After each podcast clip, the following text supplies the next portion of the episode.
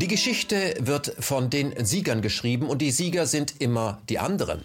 Wenn wir anfangen wollen, unsere eigene Geschichte zurückzuerobern, müssen wir aufhören, nur den Siegern zuzuhören. Wir müssen anfangen, uns unsere eigene Geschichte individuell zu erzählen, gerade in Deutschland Ost und West. Mein nächster Gast, Katrin McLean, hat genau diesen Versuch gewagt. Sie hat 40 Autoren verpflichtet, 20 aus dem Osten, 20 aus dem Westen, 64 Geschichten, persönliche Geschichten über die Wende und die eigene Jugend in Ost oder West zu erzählen. Das ist das Buch dazu.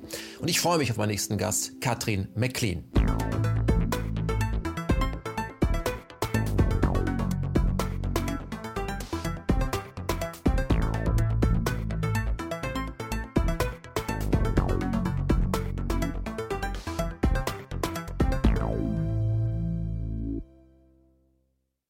Katrin McLean, guten Tag. Guten Tag.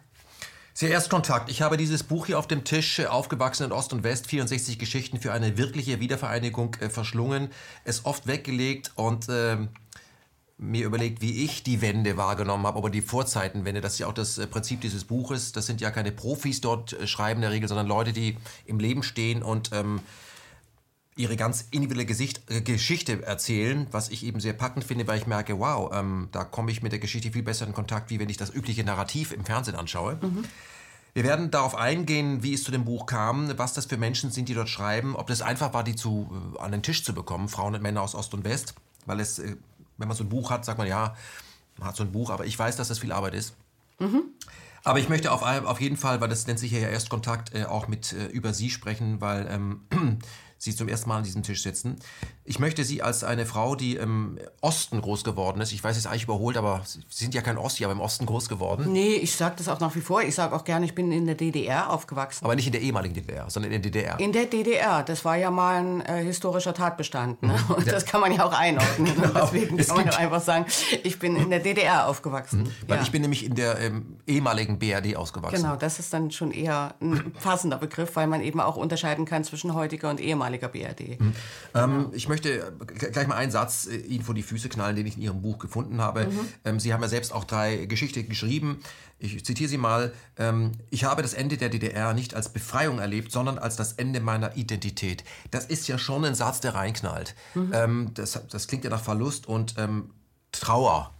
Können Sie das mal erklären? Weil die, viele werden sagen, also aus dem Westen, wieso ist doch super, die sind jetzt bei uns angekommen, können Bananen kaufen, Videorekorder, mm. das klingt so ein bisschen wie, früher war alles besser. Mm. Ist das gemeint mm. oder was meinen Sie? Also Identität ist ja erstmal per se keine Wertung von gut oder schlecht. Identität heißt, ja, du lebst in einer bestimmten Gesellschaft, bist da groß geworden, hast dich auf die eingestellt und agierst darin.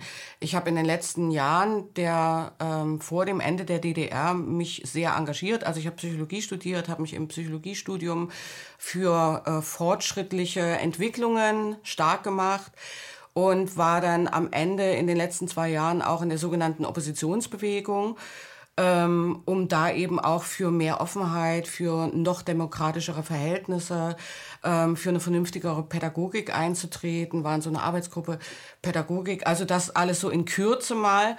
Und das heißt, ich habe aber trotzdem, für mich war immer klar, ich agiere in diesem Staat. Und ich habe diesen Staat als solches nicht angezweifelt. Ich habe den Sozialismus als solches nicht angezweifelt. Nur die, die Funktionäre, die ja alle schon Durchschnittsalter von 85 hatten, wo man das Gefühl hatte, die müssen weg, die sind zu alt, die, die kapieren gar nicht mehr, was hier läuft. Also die junge Generation hat nachgedrängt und das waren wir. Und wir wollten einfach auch das Ruder übernehmen und glaubten da in so einem, im Nachhinein würde man denken, in einer unglaublichen Naivität. Sie könnten ähm, die Macht übernehmen. Wir hätten die Chance. Mhm. Und es sah eine Zeit lang so aus. Und ähm, in dem Moment, wo ähm, die Mauer geöffnet wurde, da war uns irgendwie klar, das können wir jetzt alles vergessen. Das ist jetzt alles vorbei. Das wird sich nicht, das vergiss es einfach. Mhm. Die gehen jetzt auf die Straße, rufen nach Helmut Kohl und Bananen und äh, unsere schönen Reformen, die wir uns da alle so schön ausgedacht haben, um die wird's nicht mehr gehen. Also das war für mich am 9. November ganz direkt, als ich die Nachricht gehört habe, ganz klar, da gab's für mich keinen Zweifel. Also meine Kollegen haben teilweise zwei, drei Tage länger gebraucht, aber für mich war das klar, das ist vorbei. Mhm. Das ist vorbei. Diese, diesen ganzen Kampf, den du äh, irgendwie verfolgt hast, die Risiken, die du auf dich genommen hast, dein Studium zu verlieren, weil du illegale Geschichten gemacht hast. Äh, es war alles für umsonst. Würden Sie sagen, das war eine feindliche Übernahme mit Hilfe der DDR-Bürger selber, die das, die Division selbst auch nicht hatten? Ähm, sagen wir mal so, mit dem Begriff feindliche Übernahme, das ist so, ich habe ja sowas gegen Feindbilder. Also ich, es war eine wirtschaftliche Eroberung dieses Marktes mhm. und überhaupt des, des, des, gesamten osteuropäischen Marktes. Mhm. Also der ist durch den Zerfall der sozialistischen Staatengemeinschaft, ist das einfach ein Markt geworden, der... Mhm Frau McLean, da sind, da sind wir aber schon genau beim, äh, bei einem ganz wesentlichen Punkt, den ich an dieser Stelle jetzt schon mal gleich ähm, stellen muss. Woran liegt das? Ich habe mir die Frage gestellt, im, im Sozialismus, ich habe ihn nicht erlebt, aber so wie ich ihn glaube, verstanden zu haben, war das Wir ganz vorne, kollektiv die Dinge zusammentun. Während man im Kapitalismus sagt, hör zu, mach mal was aus dir, versteck dich nicht, hier Ego und so. Und ähm, wenn ein Kader und eine Volksgemeinschaft zerfällt, dann kann der Einzelne in so einer gedrillt, der so erzogen wurde, ähm, kann nicht handeln. Ist das, wäre das eine Analyse, mit der Sie zurechtkämen? Nee, überhaupt nicht. Nee, weil das stimmt ja nicht. Also ähm, der Unterschied, glaube ich, zwischen, zwischen westdeutscher und ostdeutscher Sozialisation ist, dass, äh, also wie Sie schon richtig gesagt haben, die, äh, die Priorität, die Wertigkeit nicht auf äh, jeder macht so gut Karriere, wie er kann und es liegt alles an einem selber, sondern ähm, die Ideologie, die vermittelt wurde oder das Grundverständnis war, jeder ist wichtig für die Gesellschaft. Jeder leistet seinen Beitrag für die Gesellschaft. Und das ist das äh, Gefühl, mit dem ich groß geworden bin. Also ich finde meinen Platz, um etwas für diese Gesellschaft zu tun. Und dadurch entsteht natürlich auch ein Gemeinschaftsgefühl, was ja auch gelebt wurde. Also wir haben, oder beziehungsweise unsere Eltern haben zusammen in Betrieben gearbeitet, sind dann über die Betriebsferien zusammen in Urlaub gefahren, haben Probleme in Brigadeversammlungen miteinander besprochen. Ähm, es war immer, das war so angelegt, es war immer ein Miteinander. Und in dem Moment, ähm, als die Treuhand kam und gesagt hat, so diese Betriebe, äh, die sind jetzt alle, die werden jetzt alle geschlossen, die werden jetzt privatisiert und dann schauen wir mal, wo ihr so bleiben könnt. Damit haben die nicht nur die Produktionsstätten geschlossen, sondern sie haben im Grunde genommen in diesem, der sich Arbeiter- und Bauernstaat genannt hat, haben sie im Grunde genommen ein gesamtes Netzwerk zerschlagen. Also weil an den Betrieben hingen die Polikliniken, hingen die Kindergärten. Ähm, und die Leute haben das natürlich gemerkt und haben natürlich versucht, sich dagegen zu wehren. Aber das hat ja dann auch niemand mehr interessiert. Also es gab ja ganz viele Proteste gegen die Abwicklung der Betriebe. Und da hat man diesen Gemeinschaftsgeist und dieses kollektive Selbstverständnis ja auch ganz stark gespürt. Also ich weiß nicht, ob Sie diese Filme kennen, die sind ja sogar bei Arte ausgestrahlt worden, also wo wirklich massive Proteste gegen das Vorgehen der Treuhand organisiert worden sind. Das sind halt die Dinge, an die man dann 30 Jahre später eher seltener erinnert. Mhm kommt halt ab und zu bei Arte nach 22 Uhr mal vor. Mhm. Aber warum ist das gelungen? Also die Frage muss man sich schon stellen bei 16 Millionen Bürgern, dass dann eine Menge Leute gesagt haben, äh, äh dass eine Menge Leute irritiert, irritiert sein können, das ist mir klar. Aber hat es vielleicht auch damit zu tun, wie ich das zum Beispiel bei der Bundeswehr erlebt habe? Ich war bei der Bundeswehr, ich sollte da 15 Monate bleiben. Ich bin nach 12 Monaten entlassen worden mit der Begründung, ich sei subversiv. Ähm, ich habe aber danach niemanden mehr in dem, in dem Zimmer, in dem man dann zusammengewürfelt wird. Stunden später duscht man zusammen, obwohl man sich nicht kennt. Das war auch danach nie wieder jemand gesehen, was eine Zwangsgemeinschaft war. Hat das vielleicht auch, spielt es auch eine Rolle, dass man sagt, ja, das ist alles kollektiv, aber es ist ja Zwangskollektiv. Man kann nicht sagen, ich mache da nicht mit, sondern äh, wo, hallo, wir machen, wir machen hier alle was zusammen. Gab es nicht auch eine Menge Leute, die sagen, Kostan müssen wir nichts mehr zusammen machen? Weiß ich nicht. ist, ist mir in jeder Poliklinik immer alles zusammen machen, in Urlaub fahren. Ich kann nicht. Aber ich kann ja nicht ausscheren, sonst wird ich da auf mich gezeigt. Weil, ähm, ich, also da denke ich immer, das ist so eine typisch westdeutsche Denke. So. Also natürlich gab es äh, Leute, die, die äh, Ist das nicht ein Klischee, dass das westdeutsche Denke ist? Das ist ein totales Klischee, stehe okay. ich dazu. Okay. Ähm, so, also äh, sicher gab es in der DDR auch Leute, die, die versucht haben auszuscheren. Da gehörte ich auch dazu. Also ich bin zum Beispiel, da wird es jetzt mal so ganz persönlich, aber ich denke ja da kommen wir ja noch dazu, ne? ich glaube an die Wahrheit von Geschichten. Also ich bin als 14-Jährige barfuß durch mein Dorf gerannt und habe jedem erzählt, ich suche einen Verrückten, ich will mit einem Verrückten zusammen sein. So. Und das war irgendwie, das war den Leuten, war das total egal. Die haben dann nur gesagt, naja, die Katrin, wenn sie unbedingt, wenn sie es braucht, dann soll sie es halt machen. Also da, ich habe da keinen Widerstand gespürt in dem Sinne. Man konnte relativ äh, viele Dinge machen, die sozusagen der eigene Stiefel waren. Man konnte es halt nicht konsumieren. Man hat es selber gemacht. Ne? Mhm. Wenn ich, wenn ich irgendwie, also in der DDR war es so ein bisschen, hatte so einen Anstrich von was Revolutionärem, wenn du deine Wände kunterbunt gestrichen hast. Das war dann eben auch so, so was äh, ganz Tolles, was viele DDR-Jugendliche, die dann eine eigene, oder junge Menschen, die eine eigene Wohnung hatten, die haben das, als erstes haben sie erstmal ihre Wände krippelbunt gestrichen oder so, weil dann war man anders, dann war man nicht mehr graue DDR oder so. Aber da gab es ganz viele Möglichkeiten, die man da nutzen konnte. Also war jetzt nicht so, oh Gott, wenn du jetzt anders bist als wir, dann hu, kommt die Stasi oder so. Hm. Wir werden, also über, die Stasi, werden über die Stasi noch sprechen. Sie haben ja, ja mit 14 angefangen, genau. Tagebuch zu schreiben und sich direkt an Anne Frank gewandt. Genau. Aber mit ganz banalen Wünschen eigentlich, ne? Genau, naja, eigentlich nicht so mit Wünschen. Ich habe jemanden gesucht, der mir zuhört oder mir so, so, ein, so ein imaginäres Gegenüber vorgestellt. Und ich fand diese äh, Tagebücher der Anne Frank haben mich unheimlich angerührt zur damaligen Zeit, weil die war, ich habe die ja praktisch gelesen in einem Alter, wo ich genauso alt war wie sie und fand es unheimlich faszinierend, wie genau die ihre äh, Familienmitglieder beobachtet hat, die Leute beobachtet hat, die sozusagen ihr Leben riskiert haben, um denen das Überleben zu sichern und mit welcher Stärke die das geschafft hat, ähm, Empathie und Verständnis aufzubringen, obwohl sie selbst die ganze Zeit in, äh, in Lebensgefahr geschwebt hat. Und das war für mich ein Riesenvorbild. So. Und, ähm, und so wollte ich werden. Das war mein Leitbild. Mhm. So. Äh, Jetzt gibt es Leute, die sagen, ja, da ist Frau McLean, ähm, aber Clean aber eine große Ausnahme, weil in der DDR, in der ehemaligen DDR, hat man sich ja mit dem Nationalsozialismus überhaupt nicht auseinandergesetzt und deswegen sind die auch alle rechts. Ja, naja, genau. Also da ich Sie kenne und weiß, dass Sie das jetzt nur wiederholen, springe ich Ihnen jetzt nicht an die Gurgel. Weil das ist für mich so eine, also ich kann das immer gar nicht fassen, wenn ich sowas höre. Also da, das ist, äh, also ich, ich das ich, kommt wirklich, ja? Das sagen Leute wirklich. Ja, ich, in, in, in Hamburg laufende Meter laufen mir solche Leute über den Weg, die wirklich glauben, sie sagen jetzt mal was ganz Schlaues und erzählen mir sowas. Und dann muss ich mich wirklich wahnsinnig zusammenreißen und immer so denken, ihr meint es ja nur gut, ihr wollt ja nur was Gutes und ihr wollt mich jetzt gar nicht beleidigen. Nein, aber es ist natürlich, dazu habe ich ja auch einen Beitrag geschrieben in dem Buch, es ist natürlich das komplette Gegenteil gewesen. Also weil, also kurz gesagt, die DDR an sich, die Staatsform DDR an sich war ja schon mal eine Abrechnung mit dem Faschismus, indem man eben gesagt hat, wir machen jetzt ernst, wir schaffen Kapital, Kapitalismus in der Form ab.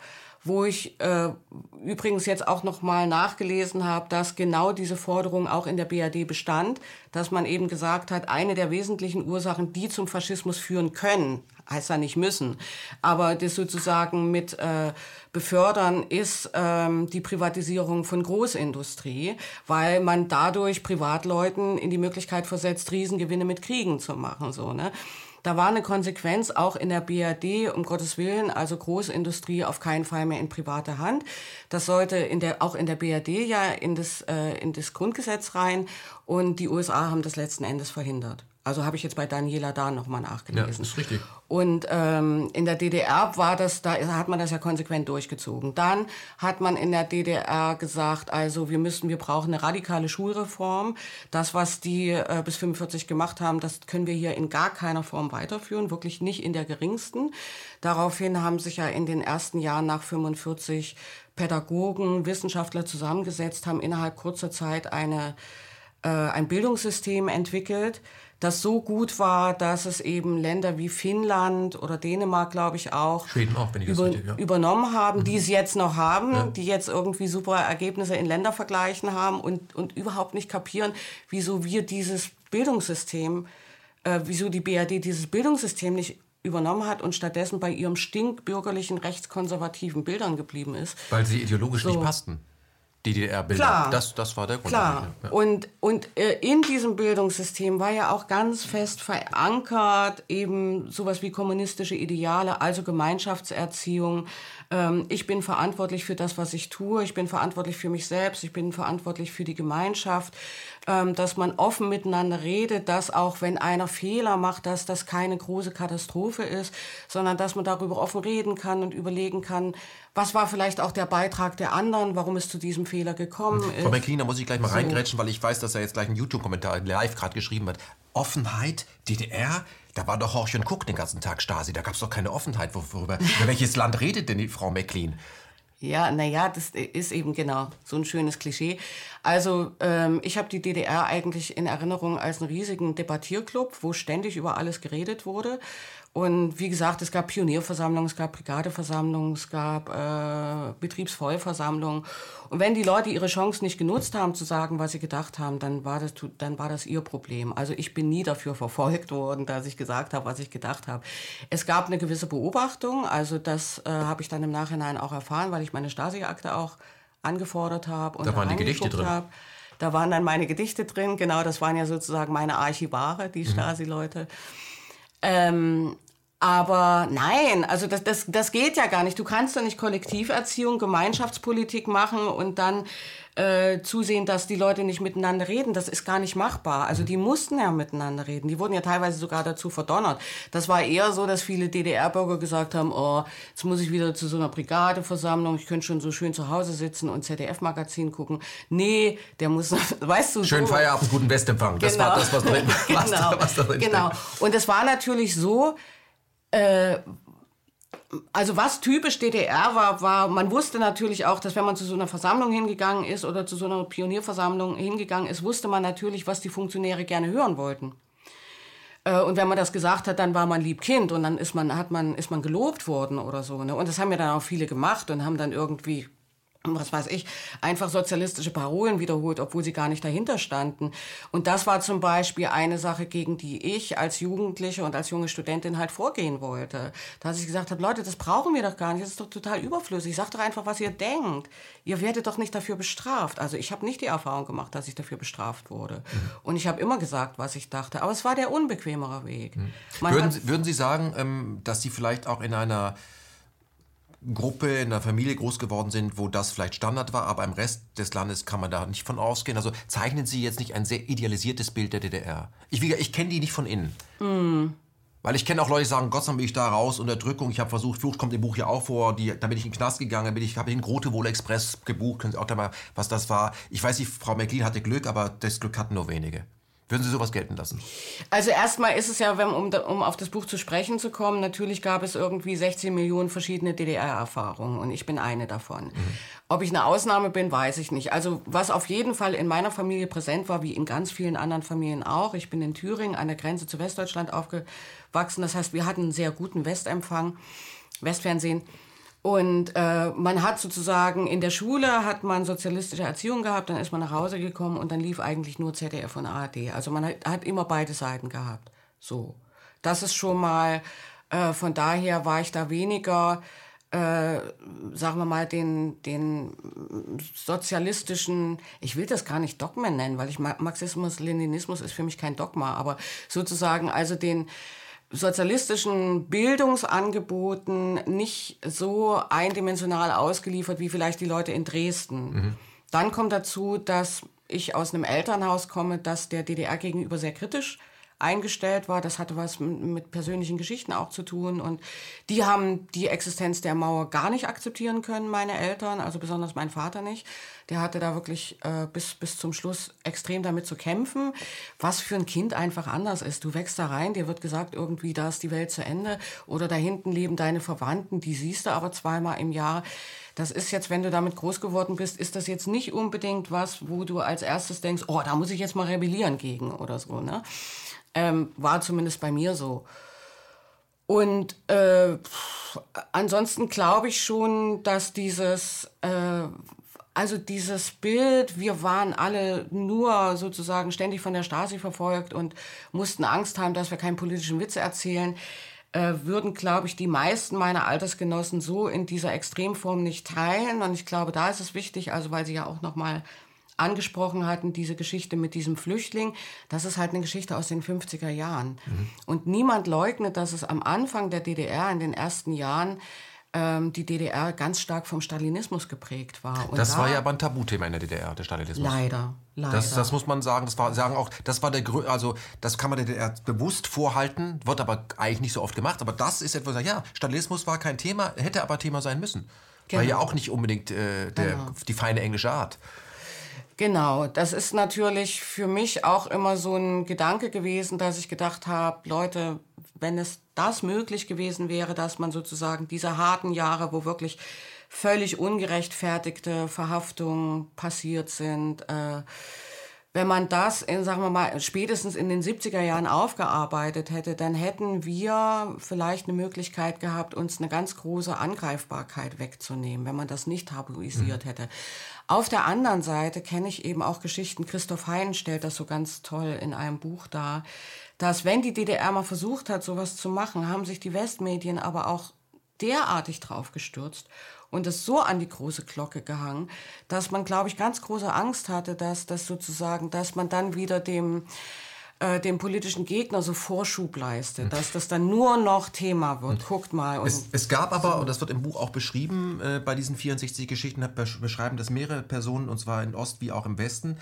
Ähm, es gab eine Gemeinsamkeit, nämlich äh, die Frage, die als Tabu galt, äh, sag mal Opa, also sowohl oder Oma, sowohl in der DDR als auch in der BRD, was hast du eigentlich zwischen 33 und 45 gemacht? Genau. Das wollte man nicht beantworten. Also in der DDR nicht und auch in der BRD nicht. Nee, man wollte nach vorne gucken, sagt ja auch eine Frau, ich wollte vorwärts gucken. Nee, da würde ich jetzt mal ganz krass widersprechen. Also ich habe nur, eine hab nur einen Unterschied gemacht zwischen, äh, zwischen Schule und Privat. Also in der Schule, weil das gehört ja auch noch zu der Antwort von eben mit dazu, äh, in der Schule war die Aufarbeitung des Nationalsozialismus Hauptthema. Also was man uns da vorwirft, äh, wir hätten da nichts getan. Das meine ich nicht, sondern ich weiß. im privaten Kontext wollte Opa das dann doch nicht erzählen, was er Ja, aber hat. dann muss man trotzdem muss man das andere ja miterzählen. Mhm. Also dass es sozusagen diese, diese Aufarbeitung in der Schule wirklich sehr, sehr umfangreich gab und nach sehr vielen äh, Facetten auch. Also es ging eben nicht nur um, um äh, also was heißt nur, es ging ganz stark um Antisemitismus, um äh, Massenmord an Juden. Es ging aber auch ganz stark um das, äh, äh, den verbrecherischen Überfall auf Polen, auf Russland, auf alle osteuropäischen Länder.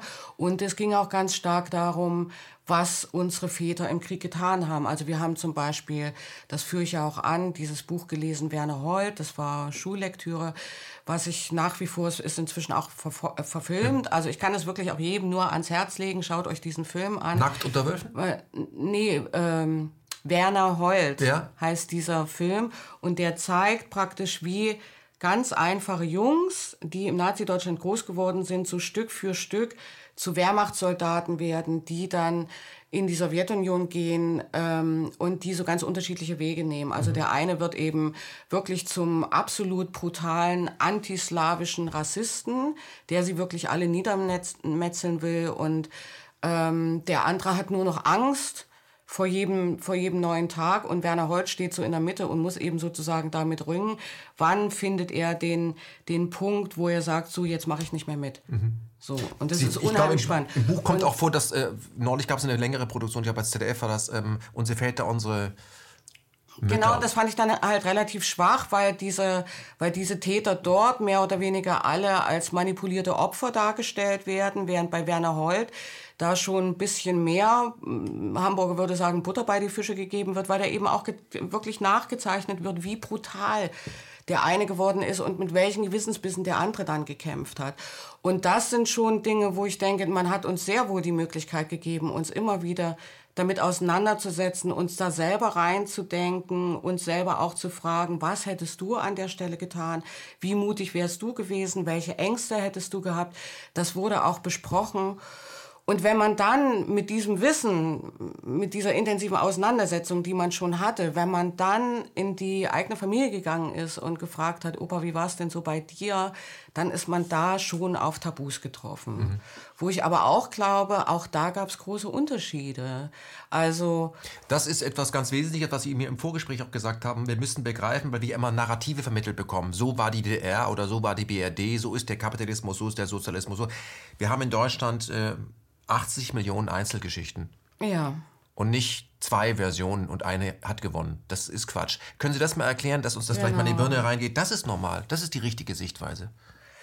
Ähm, genau, das ist ja sozusagen auch der ursprüngliche Gedanke, warum dieses Buch entstanden ist, dass wir eben gesagt haben, ähm, also es, es gibt in der Literatur gibt es diese, diesen schönen Leitsatz, äh, Show, don't tell. Ich würde es jetzt mal ganz, ganz frei übersetzen für, fürs Erzählen. Ähm, erzähle und behaupte nicht. Wenn ich jetzt so eine äh, Klischee-Narrative habe, ne, also so, was weiß ich, in der DDR gab es nur Stalinismus Und in der BRD gab es nur äh, Wirtschaftswunder und vielleicht noch ein bisschen RAF. So. Dann Interessante Kombination. Es gab noch Flipper. Genau, Flipper, Flipper haben beide geguckt. Okay. Genau. Ähm, so, dann entsteht diese Situation, dass Leute anfangen, sich zu streiten. Was ich eben bis hinein in die Friedensbewegung gemerkt habe, erlebt habe, dass mir immer wieder Westdeutsche versucht haben zu erklären, ja, du redest nur so, weil du bis heute nicht anerkennen, anerkennen willst, dass du in einer Stasi-Diktatur gelebt hast. Und äh, ich kenne diese, diesen Mechanismus der psychologischen Verdrängung, dem ja. du unterliegst. und so. und so weiter. Genau. So, das wird mir dann von dem Westdeutschen erklärt. Und, ähm, und ich erkläre dem dann irgendwie, ja, du bist halt ein Opfer deiner permanenten Manipulation und äh, du bist für mich das schönste Beispiel von lebenden Antikommunismus. Und so kann man sich da prima streiten und am Ende gehen beide auseinander und sagen sich äh, irgendwie nie wieder, ja. nie wieder. Ja. Ne? Wenn man sich aber jetzt hinsetzen würde und sagen würde, stopp, halt, bringt gar nichts, lass uns doch einfach mal hinsetzen. Erzähl doch mal, wie bist du groß geworden? Was hast du in der Schule erlebt? Was war mit deiner Familie? Versuch mir mal einfach nichts zu beweisen, versuch mich von, nicht von irgendwas zu überzeugen. Also eine individuelle Geschichte, deine. Ja, erzähl mir doch mal hm. deine Geschichte und ich erzähle dir mal meine Geschichte. Und ich habe das eben dann äh, innerhalb der Friedensbewegung mit ein, zwei Personen intensiver praktiziert und dann haben wir lauter Aha-Erlebnisse gehabt und gemerkt, so, ach Mensch, guck mal, es gibt so viele Dinge, die uns verbinden. Wir verstehen jetzt sogar, warum wir uns so gestritten haben, weil wir eigentlich auf einer gewissen Ebene sehr, sehr ähnliche Motive haben. Und das bringt uns dazu, irgendwie aufeinander loszugehen. Man versteht es einfach besser. Und man versteht eben, dass äh, hinter jedem, in jeder persönlichen Geschichte diese, diese, sagen wir mal, Klischee-Narrative irgendwie auch auftauchen, aber häufig gar nicht die zentrale Rolle spielen sondern vielleicht nur eine Einflussgröße für das Leben waren, aber mehr auch nicht. Mhm. Ähm, was Sie gerade beschrieben haben, Friedensbewegung, da ist man aneinander geraten, obwohl man doch total äh, friedensbewegt war und auch äh, gelernt hatte, auf den anderen zuzugehen und Wachsamkeit und Achtsamkeit gelernt und plötzlich genau. springt man sich an die Gurgel. Da sind sie auf die Idee gekommen, äh, das Buch zu schreiben. Äh, mit, schreiben lassen. La, schreiben lassen mit, äh, mit Thorsten äh, Heffner.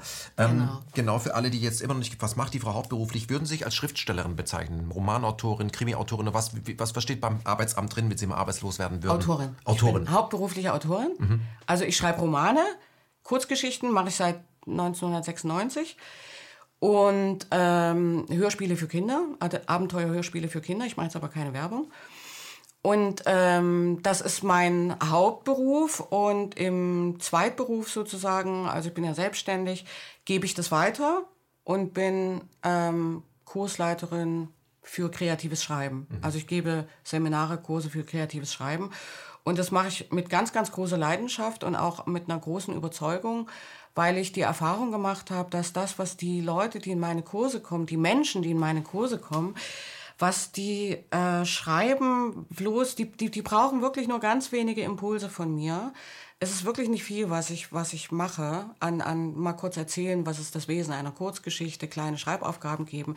Da kommt so viel, an äh, berührenden Geschichten, an, an äh, Einsichten in Alltagswelten, in Berufswelten, in Lebenswelten, auch in Gefühlswelten, das mich immer wieder aufs Neue beeindruckt und wo ich irgendwie denke, das ist so viel reicher als diese offizielle Literatur, die man so lesen kann. Also es gibt so viele Bücher, die hier als Bestseller gehandelt werden, die ich irgendwie entweder relativ gelangweilt oder verärgert weglege. Während diese Geschichten von unten, sage ich jetzt mal, also ich bin so ein großer Verteidiger von Basiskultur, ähm, was ja zum Beispiel auch äh, eine DDR-Tradition ist. Ne? Also da hat jeder Betrieb hat einen Zirkel schreibender Arbeiter. Also ich bringe da schon was mit. Und, äh, und wo ich einfach finde, das ist, das, das ist irgendwie ehrlicher. Das sind jetzt vielleicht nicht so die ganz großen Sprachexperimentatoren, ne? die jetzt irgendwie nochmal äh, die ganz große Kunst dahin entwickeln, was weiß ich, kurze Sätze oder nur noch Kurzsätze oder nur noch Schachtelsätze oder so, sondern jeder bringt so seinen eigenen Stil mit. Was übrigens sehr erstaunlich ist, du kannst äh, Übungen machen mit... Äh, ähm, all möglichen Leuten zu, äh, zu gewissen Schreibübungen und die wären, obwohl die fast dieselbe Aufgabe haben und man das Gefühl hat, so viele Varianten kann es ja gar nicht geben, die schreiben alle automatisch was völlig anderes. Also jeder Mensch ist ein Original. Das ist, äh, ist so banal, wie es klingt, aber es stimmt. Und, äh, und das, was dann auch an Geschichten rauskommt, finde ich inzwischen sehr viel interessanter und berührender als das, was ich sozusagen als Literatur konsumieren kann. Mhm. Wir werden gleich noch drauf kommen, weil das zeigt auch, dass es einen Facettenreichtum in der Bevölkerung gibt, der sich im Literaturbetrieb im Moment überhaupt nicht darstellt. Ist ja auch ein Riesendilemma, hat ja auch mit Corona zu tun, aber auch die Dinge werden gar nicht mehr gedacht. Da gibt es einen Mainstream im Mainstream, wie das Herr Teusch mal genannt hat, äh, in seinem Bereich Lückenpresse. Aber es sind ja überall noch Lücken. Wir machen, produzieren nur noch Lücken. Ähm,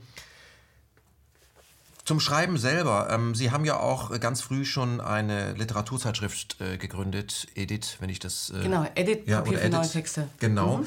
Ähm, ich, wir, die wir schreiben, ähm, wissen das natürlich auch, dass wenn man schreibt, plötzlich eine Seite in sich sieht, an der herankommt, die man nur, an die man nur herankommt, wenn man das mit diesen Händen laufen lässt, wenn mhm. der Flow da ist. Für jemanden, der das noch nicht mehr erinnert, weil wir haben es alle irgendwann mal gemacht und wenn es mhm. lange her ist. Können Sie das mal erklären, auch einem Baggerfahrer oder einem Aktenträger, aber auch immer, warum das was Wichtiges ist, anzufangen zu schreiben. Und wenn es ein Tagebuch ist, mhm. ist das ein Entgiftungsprozess mhm. oder sieht man, ist es ein Spiegel, wo man sagt, wow, ich habe eine zärtliche Seite. Warum, oder ist das was nur für Experten? Kann das jeder?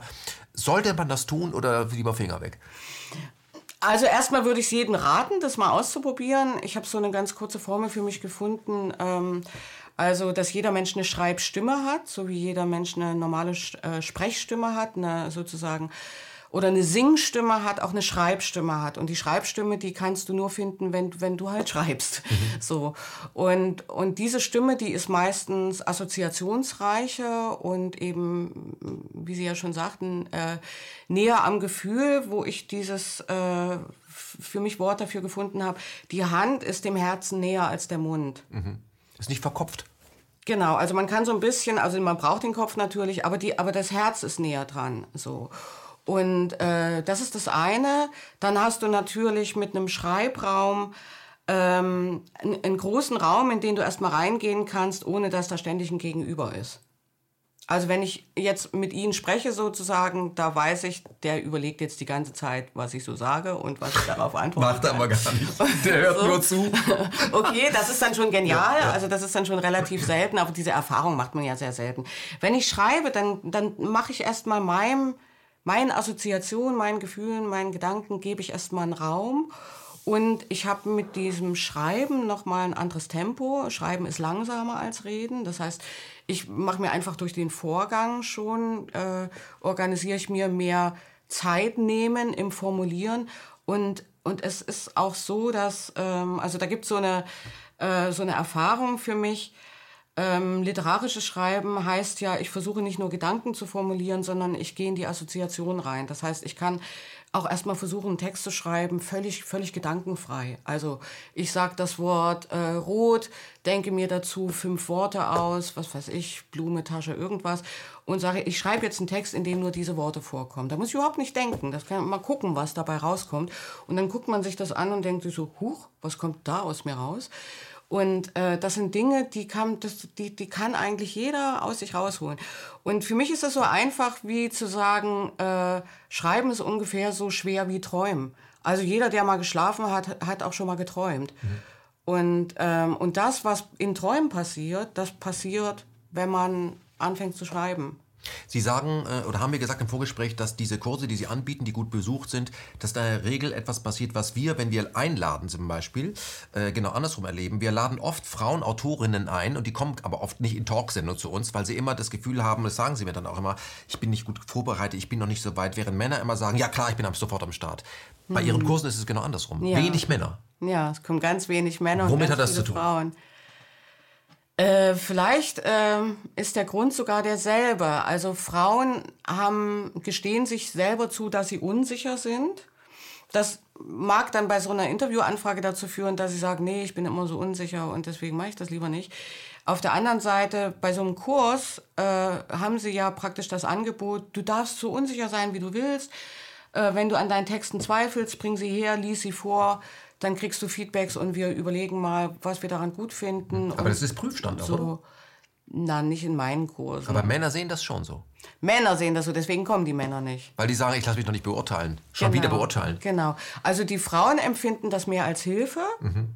Dass sie sozusagen ein Feedback, was Hilfreiches sein kann, dass sie entweder nochmal bestätigt in einer sozusagen Runde von Gleichberechtigten. Die anderen schreiben ja auch alle, die müssen sich ja, die müssen ja auch vorlesen, so. Ich bin ja nicht die Einzige. Wir sind also ja gemeinsam hier Angeklagte.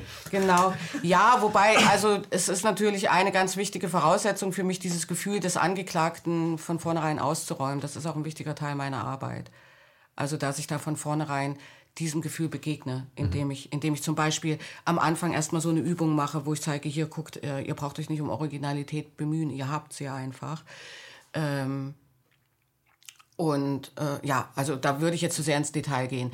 Aber das ist meine Erklärung dafür, warum so wenig Männer kommen, weil sie ähm, weil sie das irgendwie ein bisschen schwieriger finden, dass sie Kritik bekommen könnten, wobei es bei mir das Wort Kritik gar nicht gibt. Ich nenne es Feedback oder Rückmeldung.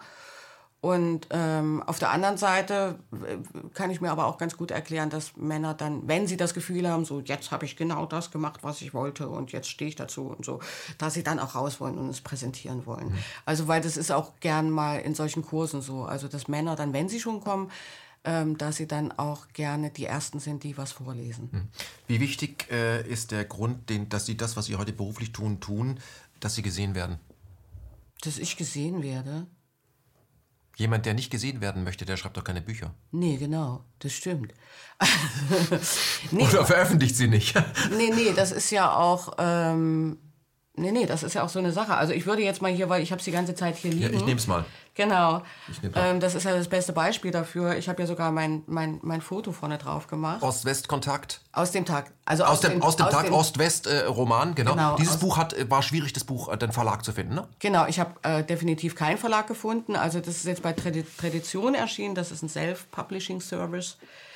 Immerhin bin ich froh, dass es diese Unternehmen jetzt gibt. Die gehen auch sehr, sehr fair mit Autoren um.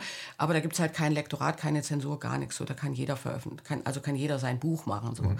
Nee, genau. Aber die, äh, äh, die klassischen Verlage, bei denen ich ja verle verlegt habe, also ich war ja beim Aufbauverlag, bei DTV Premium, dann noch bei einem äh, lokalen Krimi-Verlag in Hamburg äh, die hat das alle nicht interessiert, die Agenturen auch nicht. Und da passiert ja genau das, dass ich eben sehr, das merkt auch jeder, der das Buch liest. Also, dass ich sehr stark mit autobiografischem Material arbeite. Und ähm, eine Kollegin. Wo ist da das Problem? Naja, eine, eine Kollegin von mir, also ja, genau, das, also der Inhalt ist, dass ich habe ja diese selber diese Geschichte erlebt, dass ich 2001 als Ostdeutsche, die vorher in Westberlin gelebt hat, für fünf Jahre, also ich bin erst 96 nach, von Leipzig weg, so lange war ich in Leipzig, dann bin ich äh, nach Westberlin gegangen und von dort nach Hamburg. Und äh, Hamburg ist nochmal eine ganz andere Nummer als Westberlin für einen Ossi, weil da bist du dann eben wirklich so im, im tiefsten Westen angelangt. So, ne? Und dann äh, hat es dann mit äh, beruflich erstmal nicht so gut geklappt und ich war eine Weile in Marktforschungsinstituten, in der Werbung, im Marketing und so weiter tätig und habe da eben so wirklich erstmal so die ganz harten Sitten des äh, kapitalistischen Wirtschaftens kennengelernt. Also prekäre Arbeitsstrukturen, Jobs auf Abruf und funktionieren, egal was du machst, egal was du für einen Sinn drin siehst. Es geht nur noch um die Kohle. Und ähm, das hat mich schon schwer beschäftigt und äh, auch beschädigt. Also sagen wir mal so, das Gute bei Schriftstellern ist, ist, wenn die einen Schaden davongetragen haben, dann schreiben ja. sie ein Buch und dann sind sie ihm wieder los. Okay. Also ne, deswegen Schriftsteller haben ja auch eher die Einstellung, hurra, ich habe ein Problem, dann weiß ich, wovon mein nächstes Buch handelt. Und äh, das habe ich dann eben sozusagen aufgearbeitet, natürlich mit sehr viel fiktionalen Ideen drumherum. Macht ja auch Spaß, das Ganze noch ein bisschen mehr ins Absurde zu treiben. Aber das ist natürlich eine knallharte Kritik an, an westdeutschen Arbeitsverhältnissen. Mhm. Und, und das auch noch von der Ossi. Aber das, das, und das, das äh, kommt nicht an. Frau, Frau McLean, das verstehe ich jetzt aber nicht, warum das nicht ankommt, weil ich meine, ähm, Wallraff ganz unten, äh, das wurde ja auch publiziert und sagt, ja, so sieht's aus. Hat es damit zu tun, ja, dass, dass Sie vielleicht eine Frau sind, dass Sie aus der DDR stammen und dass wir gewonnen haben? Ich würde vor allem sagen, Wallraff ganz unten war auch ein Sachbuch. Der Sachbuchbereich ist gut, glaube ich, das merken wir ja selber. Also, ne, äh, Westend Verlag, die ganzen Sachbücher, das wären Bestseller oder Promedia oder so, also ist ja wunderbar, aber es gibt diese, diesen Kulturbereich. Und da sage ich ja immer, da müssen auch die Alternativen mal richtig hingucken, was Rubicon da tut das. Genau, der Rubicon, danke an den Rubicon, der hat es jetzt getan. Also der Rubicon hat jetzt gesagt, okay, das ist nicht in dem Sinne ein Sachbuch, das ist sozusagen Basiskultur von unten und dafür machen wir uns jetzt stark. Und das finde ich halt total wichtig. Also weil meiner Meinung nach hat der deutsche Literaturbetrieb und auch der deutsche Theaterbetrieb äh, ein sehr, finde ich, da werde ich mir jetzt bestimmt ganz, ganz viele Feinde einhandeln, aber ich finde halt einen sehr engen ideologischen Korridor. Ich habe mal auf dem Rubicon habe ich mal einen Beitrag geschrieben, der hieß Der Widerstand im anderen Land, meine Erlebnisse auf der Frankfurter Buchmesse. Da wollte ich dieses Manuskript auch schon loswerden. Und da habe ich eben gemerkt, wenn du als deutscher Schriftsteller irgendwas über einen russischen Dissidenten schreibst oder dein als äh, migrierte Bulgarin, dein Leiden unter der bulgarischen kommunistischen Diktatur und so weiter und so fort, ne? Äh, oder was weiß ich, Leiden unter Erdogan oder so. Äh, dann kannst du ähm, auf dem deutschen Literaturmarkt, juhu, dann nehmen die dich mit Kusshand, wunderbar. Aber wenn du selber über dein eigenes Land kritisch schreibst, äh, bist du Nestbeschmutzer. Du, du, du, ich habe kaum Bücher gefunden, außer natürlich in Krimi-Bereichen wird es dann immer so verpackt. Aber wirklich, was die, was die Literatur angeht, die deutsche Literatur, den Roman, alles, was da politisch ist, das ist dann irgendwie meine Begegnung mit dem Neonazi. Das darf natürlich kommen. Ähm, ist ja auch nicht ganz unwichtig, aber das ist sozusagen das Einzige, was an politischen Themen kommt. Aber irgendwie ähm, wirklich so, also die, ne, wenn man so nimmt, so die Vorbilder von Ken, äh, als Vorbild so Ken Loach, die Filme von Ken Loach, wo eben wirklich der äh, prekäre Bodenfahrer zum Hauptheld eines Filmes wird, bei äh, Sorry We Missed You oder so. Solche Romane kannst du in Deutschland suchen, findest du nicht. Mhm. Womit hat das zu tun? Frag die Verantwortlichen. Mhm. Ich will da jetzt keine Spekulationen aus. Glauben Sie, dass es dafür einen Markt gibt? Weil irgendjemand hat entschieden, das wollen die Deutschen nicht lesen. Und dann probieren sie es ja gar nicht aus. Genau, das ist natürlich die Antwort, die du. Also, ich habe ja bei den Ablehnungen überhaupt gar keine Begründung bekommen. Also, Schön zu lesen, toll, ich habe sehr gelacht, wunderbar unterhaltsam, aber passt nicht ins Programm. Das waren meine Ablehnungen, wenn ich mal welche gekriegt habe oder man hat halt gar nichts bekommen. Ansonsten wird dann gerne nochmal gesagt, sowas will der Leser nicht. Also der Leser. Tut mir leid, da muss ich ein bisschen lachen. Ja, ich kenne den Leser sicher, nicht. Ich kenne sehr viele unterschiedliche. Also ich habe nur aus, ausschließlich sehr interessierte Reaktionen bekommen. Also entweder Leute, die es richtig toll fanden, oder die eben gesagt haben, naja, ich finde es irgendwie, da steht vieles drin, was ich so überhaupt nicht unterstreichen würde, aber ich finde es eine tolle Diskussionsgrundlage und ich würde mich da gerne mit anderen Leuten drüber unterhalten. Mhm. So. Lassen Sie nochmal auf, äh, auf das Buch kommen, Aufgewachsen in Ost und West, 64 genau. Geschichten für eine wirkliche Wiedervereinigung. Wie, viel, äh, wie viele Geschichten und wie viele Autoren, äh, war das ja eingedampft, waren denn ursprünglich da? Oder sagen Sie, das war schwierig, die alle zusammenzukriegen? Nee, nee, das war überhaupt nicht schwierig. Also zum einen haben wir ja über einen äh, Rubicon geworben, ähm, der ja ähm, im letzten Jahr zum Jahrestag des Mauerfalls so ein Themenspecial gemacht hat, wo es ganz, ganz viele Beiträge gab zu diesem Thema. Und äh, im Zuge dessen haben wir eben auch auf dem Rubicon veröffentlicht, wir wollen dieses Projekt machen und wer stellt sich zur Verfügung oder hat eine Idee. Da haben sich ganz viele gemeldet. Dann hatten wir Netzwerke in der Friedensbewegung. Die haben wir alle aktiviert und ich habe dann eben noch meine Netzwerke meiner ehemaligen Kursteilnehmer alle angesprochen und von denen sind auch eine Menge drin, also die alle schon mal irgendwie bei mir einen Kurs mitgemacht haben. Von daher gibt es einen Überhang an Hamburger Autoren, also ich glaube 16, 17 Leute kommen aus Hamburg und dann nochmal zwei auch aus Nord, also Braunschweig. Ansonsten der Rest ist über das ganze Land verteilt und es sind jetzt im Endeffekt 40 Leute drin geblieben. Warum die anderen rausgefallen sind, das, das führt, glaube ich, ein bisschen zu weit äh, weil es da so viele unterschiedliche Gründe gibt. Mhm. Sie haben mir im Vorgespräch um, gesagt, was ich sehr interessant finde, es soll eine Lesereise geben, mhm. aber, und das haben Sie schon getestet, ähm, wenn dann Leute im Publikum, was Sie wohl auch schon gesagt, das habe ich alles, das verstehe ich, was Sie da vorne vorlesen, dann sagen Sie ja, bitte, wie haben Sie es denn erlebt? Und dann geht es weiter. Können Sie mal, was ist die genau. Idee dahinter? Also, ähm, also vielleicht erstmal noch, um es zu ergänzen, ähm, weil ich das ganz schön finde, dass wir dieses Ziel erreicht haben. Es sind wirklich 20 Autoren aus West und 20 aus Ost. Mhm. So, vielleicht so viel dazu. Und ähm, ich komme auf die Frage zurück. Und diese, ähm, diese Erfahrung, worüber die geschrieben haben, finde ich ja so spannend. Also, dass die Westdeutschen vor allem über Kindheit geschrieben haben und die Ostdeutschen über Wende. Aber vielleicht kommen wir dann nochmal dazu. Ja, aber es ist gut, dass Sie es ansprechen. Ich glaube, mhm. die, man schreibt am ehesten über das, was er am meisten geprägt hat, oder? Und das ist bei dem genau. Ostdeutschen, das ist für ihn das Erlebnis, ich würde es gar nicht als traumatisch, aber wo er sich maximal dran erinnert. Wir alle wissen, wo wir am 11. September waren. Das wissen, wissen wir alle. Ja, äh, 2001. Ja, wahrscheinlich. Äh, Ja. Wissen die meisten, wo sie waren. Ja, Ja, sie wissen nicht, wo sie am 7. September waren, 2001. Aber am 11. wissen sie, wo sie Ja. waren. Wo sie da diese komischen Bilder gesehen haben.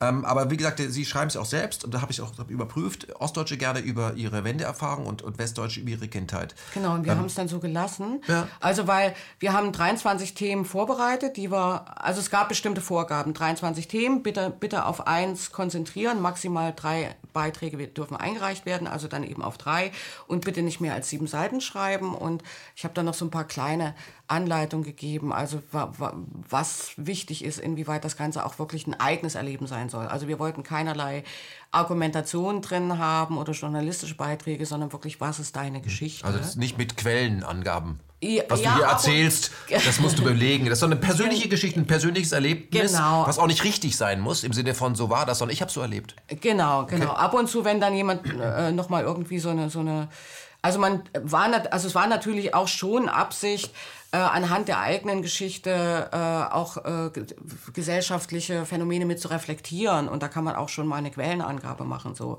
damit man beweist, dass man da jetzt keinen Unsinn erzählt. Ähm, und äh, ja, und da war eben tatsächlich das Interessante, dass die ähm, Westdeutschen sehr viel über Kindheit und Familie geschrieben haben und die Westdeutschen spontan über äh, Wendeerfahrung. Dann haben wir eine Zeit lang überlegt, auch mit dem Thorsten Heffner zusammen, der ist ein bisschen später dazugekommen. Ich bin ihm sehr dankbar, das werde ich wir- wirklich gerne an der Stelle mal sagen, also weil er eben Westdeutscher ist und äh, so viel noch dazu beigetragen hat, dass eben meine blinden Flecke bei den ostdeutschen Texten, wo ich natürlich immer alles verstanden habe, was die geschrieben haben und er dann immer gesagt hat, Das- wie ist das gemeint? Ja. Das, das versteht man gar nicht, das muss man mal noch ein bisschen erklären. Und, Aber Frau äh, McKinnon, will ich das gerade mal, ganz toll. äh, Sie haben ja gesagt, wir, wir setzen oft, wenn wir aufeinandertreffen, zu viel beim anderen voraus. Genau, genau. Das heißt, das, deswegen kriegen wir uns auch in die Haare, aber wir kriegen uns auch vielleicht auch in die Haare, wird ja auch beschrieben im Buch, vielleicht sogar absolut in die Haare, weil wir in den 50er, 60er und 70ern vollkommen anders sozialisiert wurden. Sind wir, genau. Und das ist eben auch eine ganz wichtige Geschichte, die durch das Buch nochmal ganz, ganz deutlich wird.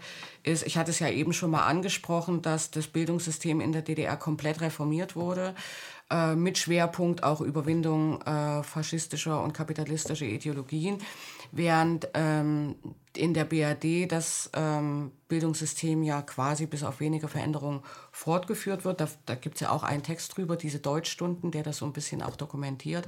Auch das Ähm. Personal wurde ja übernommen, während 80 Prozent des DDR-Personals nicht übernommen wurde, weil ideologisch nicht gepasst haben. Genau, das, es gab eine Neulehrerbewegung und dann wurden erstmal all diejenigen zu Neulehrern ausgebildet, die vorher gar keine Lehrer gewesen sind und die, die, die unbedingt noch ihren Lehrerjob äh, behalten wollten oder ihren Lehrerberuf, damals gab es ja das Wort Job gar nicht, ähm, die mussten sich dann wirklich strengen quasi Gesinnungskontrollen auch unterziehen, ob sie denn wirklich das nationalsozialistische Gedankengut so weit jetzt äh, überwunden haben, dass man sie wirklich als Neulehrer akzeptieren kann. Und auch den, den, den Stil zu unterrichten. Also der Rohrstock hatte da keinen Platz.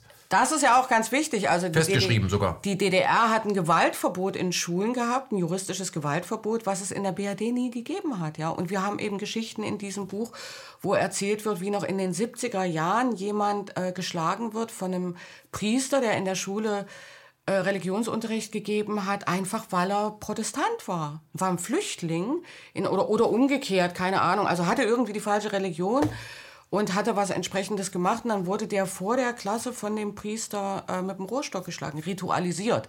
So, ne? Also ein Lehrer in der DDR, der hat auch, das war auch bekannt, das kannten auch alle, hat auch mal mit Kreide geworfen oder schlimmstenfalls mal mit dem Schlüsselbund. Die konnten aber dafür äh, Stress kriegen. Also ich habe das auch erlebt, dass ein Mitschüler von mir ähm, der so ein bisschen lange brauchte, um eine Antwort zu finden. Der stand an der Tafel und dann hat meine Lehrerin mit dem Tafellineal dem auf den Hinterkopf geschlagen. Die musste am nächsten Tag beim Direktor antanzen und gucken, wie sie aus der Nummer wieder rauskam, weil die Eltern da sofort auf der Matte standen.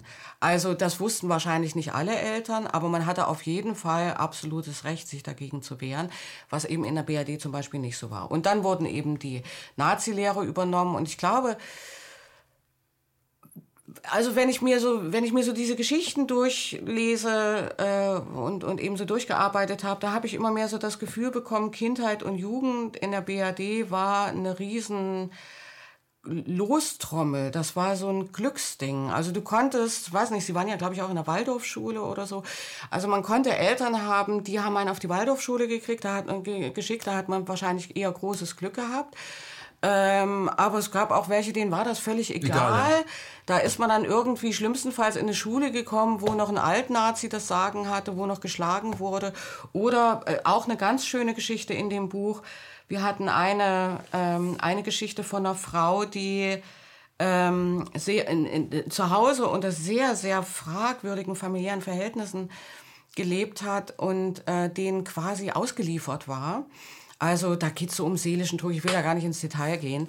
Aber also schwer auszuhalten für ein Kind. Und die wiederum hatte irgendwann dann ein Lehrer, mm, der war so ein bisschen kommunistisch geprägt und hat dann eben auch von sich aus Elternbesuche gemacht und äh, ist eben bei ihr zu Hause gewesen und hat das dann zufälligerweise mitgekriegt, was da bei ihr zu Hause los ist und hat diesem Kind klipp und klar gesagt, mein liebes Mädchen, was du hier erlebst, das ist nicht normal.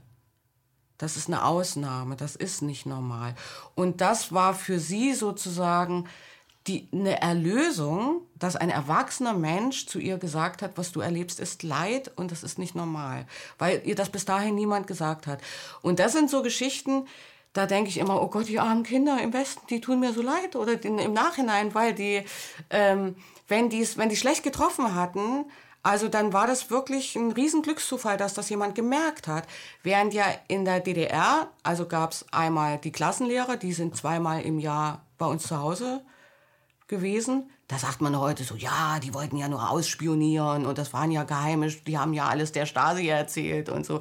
Also das ist ja totaler Humbug. Das waren einfach Pädagogen, die wollten sich versichern, in welcher Situation leben meine Schüler, wie sieht der Hausaufgabenplatz aus, wie kann man mit den Eltern darüber reden, wie ist die häusliche Situation. So zweimal im Jahr. Wunderbar.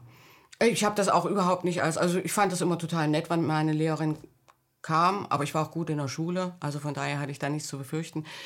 Und äh, auf der anderen Seite hatten wir ja diese äh, Pionierorganisation, was ja heute auch alles nur noch politische Infiltrat Infiltration ist und wir sind da ja alle. Das gab so, es ne? auch. Es, es gab so. auch Staatsbürgerkunde, der wurde schon ideologisch geschult, ne? das muss man schon sagen. Ich meine, was ist ein, was ist ein Unterricht im Marxismus-Leninismus? Was ist daran jetzt ideologische Schulung? Was ist daran so schlimm? Ich frage mal anders. Ähm, äh, weiß, weiß der DDR-Bürger eigentlich, was eine Wertschöpfungskette ist? Ja, klar weiß er das. Hat er in der Schule gehabt. Muss Hat er gehabt, ja. Muss er eine Prüfung für ablegen, Dann, sicher. Mhm. Und würden Sie sagen, genau. dass wir genau. im Kapitalismus leben? Ähm, genau, also da haben wir natürlich in der Schule gelernt, dass in dem Stadium, in dem wir uns befinden, haben wir den Imperialismus erreicht. Das ist das, was wir im Staatsbürgerkunde äh, gelernt haben. Und gerade Deutschland ist also ein schönes Beispiel für ein imperialistisches Land. Also ich lese jetzt gerade ähm, von äh, Vandana Shiva, dieses geraubte Ernte, wo eben auch äh, deutlich gemacht wird, wie Deutschland, wo ja jetzt auch Monsanto sich angesiedelt hat, äh, unter einem anderen Namen, so, ne? ähm, ja eine der äh, Hauptverursacher äh, sind von multinationalen Konzernen, die äh, in anderen Ländern die, äh, die Landwirtschaft nach ihren Regeln bestimmen, damit dafür sorgen, dass Bauern enteignet werden oder zumindest keine Chance mehr auf eine Selbstversorgung haben. Und das sind Dinge, das hat dann nichts mehr mit Kapitalismus zu tun. Das ist tiefster Imperialismus. Glauben ähm, Sie, dass ein Westdeutscher den Unterschied überhaupt kennt? der klassische Durchschnittsdeutsche angesprochen, gibt es einen Unterschied zwischen Imperialismus und Kapitalismus, ob er den erklären kann? Keine, ich glaube, Sie kennen mehr Westdeutsche als ich, sagen Sie es mir. Mhm. Könnte ich ein Ostdeutscher, den ich jetzt spontan in Leipzig treffe, mir das erklären? Naja, Oder auch eher Ihre Generation und die jetzt 15-Jährigen wissen das auch nicht, aber die können dafür mein iPhone einrichten. Also die 15-Jährigen lernen es bestimmt, haben es nicht, bestimmt nicht mehr in der Schule gelernt. Aber ich denke mal, die meisten es war ja auch so, dass viele, ich meine, es war, man muss ja auch überlegen, das West, Westfernsehen war doch auch immer präsent. Und das hat ja immer gesagt, also alles, was ihr lernt, ist Propaganda, Propaganda, Propaganda. Also was, ich sag mal so, was so, Ost, was so typische ostdeutsche Propaganda war. Zum Beispiel, mein Vater ist jeden Tag in seinen Betrieb gegangen und da lief nichts. Es gab ständig Lieferengpässe. Die Planung hat vorne und hinten nicht funktioniert. Die sind äh, fünf Tage lang in der Woche rumgesessen, hatten nichts zu tun. Dann kam am Freitagabend kam die äh, äh, fertig, also die Teile, auf die sie gewartet haben, um sie weiter zu verarbeiten. Dann musste der am Samstag, Sonntag arbeiten. Das war nicht lustig. Und dann macht er den Fernseher an oder schlägt die Zeitung auf und da steht drin, unsere sozialistische Produktion hat den Plan mit 110 Prozent übererfüllt und alles läuft super und toll und so. Also es gab diese positive Propaganda, also wirklich dieses Lügen, wir lügen, lügen uns die Dinge ganz doll schön und äh, beweisen damit den Sieg des Sozialismus. Da wird praktisch nochmal nachgebessert, aber ist alles super schon im Grunde genommen. Genau, alles mhm. ist ganz toll. So. Ist, daran, ist daran die DDR kaputt gegangen? Also auf jeden Fall war dieses, äh, dieses Nicht-Wahrnehmen äh, von, von Problemen, äh, also die Unterdrückung von offenen Diskussionen war ein krasses Problem, mhm. auf jeden Fall. Es gibt ja auch eine Geschichte in diesem Buch, ähm, die ich äh, auch äh, ganz, ganz wichtig finde, unbedingt lesenswert für alle. Ähm, die heißt irgendwie das, äh, das Staatsprojekt. Da hat jemand, der in der DDR ähm, beim, beim sozusagen bei der Entwicklung von, von digitalisierter Industrie ganz, ganz weit vorne war, ähm, der sollte da sozusagen an einem Forschungsprojekt mitmachen und hat dann erstmal seinen Vorgesetzten erklärt, äh, nach Prüfung der Sachlage, also der Plan kann nicht eingehalten werden. Das, was hier bis jetzt gemacht wurde, das reicht vorne und hinten nicht, um das Planziel in drei Jahren zu erreichen. Und dann haben sie den zur Schnecke gemacht und haben dem sozusagen, also man, es konnte ja in der DDR auch keiner entlassen werden. Also auch das ist ja nochmal ein ganz wichtiger Punkt. Ne? Also du konntest zwar irgendwie... Ähm, Kritik anmelden und schräg diskutieren und irgendwelche Dinge sagen, die dein, die dein Chef höchst verärgert haben oder die Parteileitung, äh, dann hast du da irgendwelche nervigen Gespräche bekommen. Oder schlimmstenfalls hat man gesagt, gut, du verlierst jetzt deinen Posten.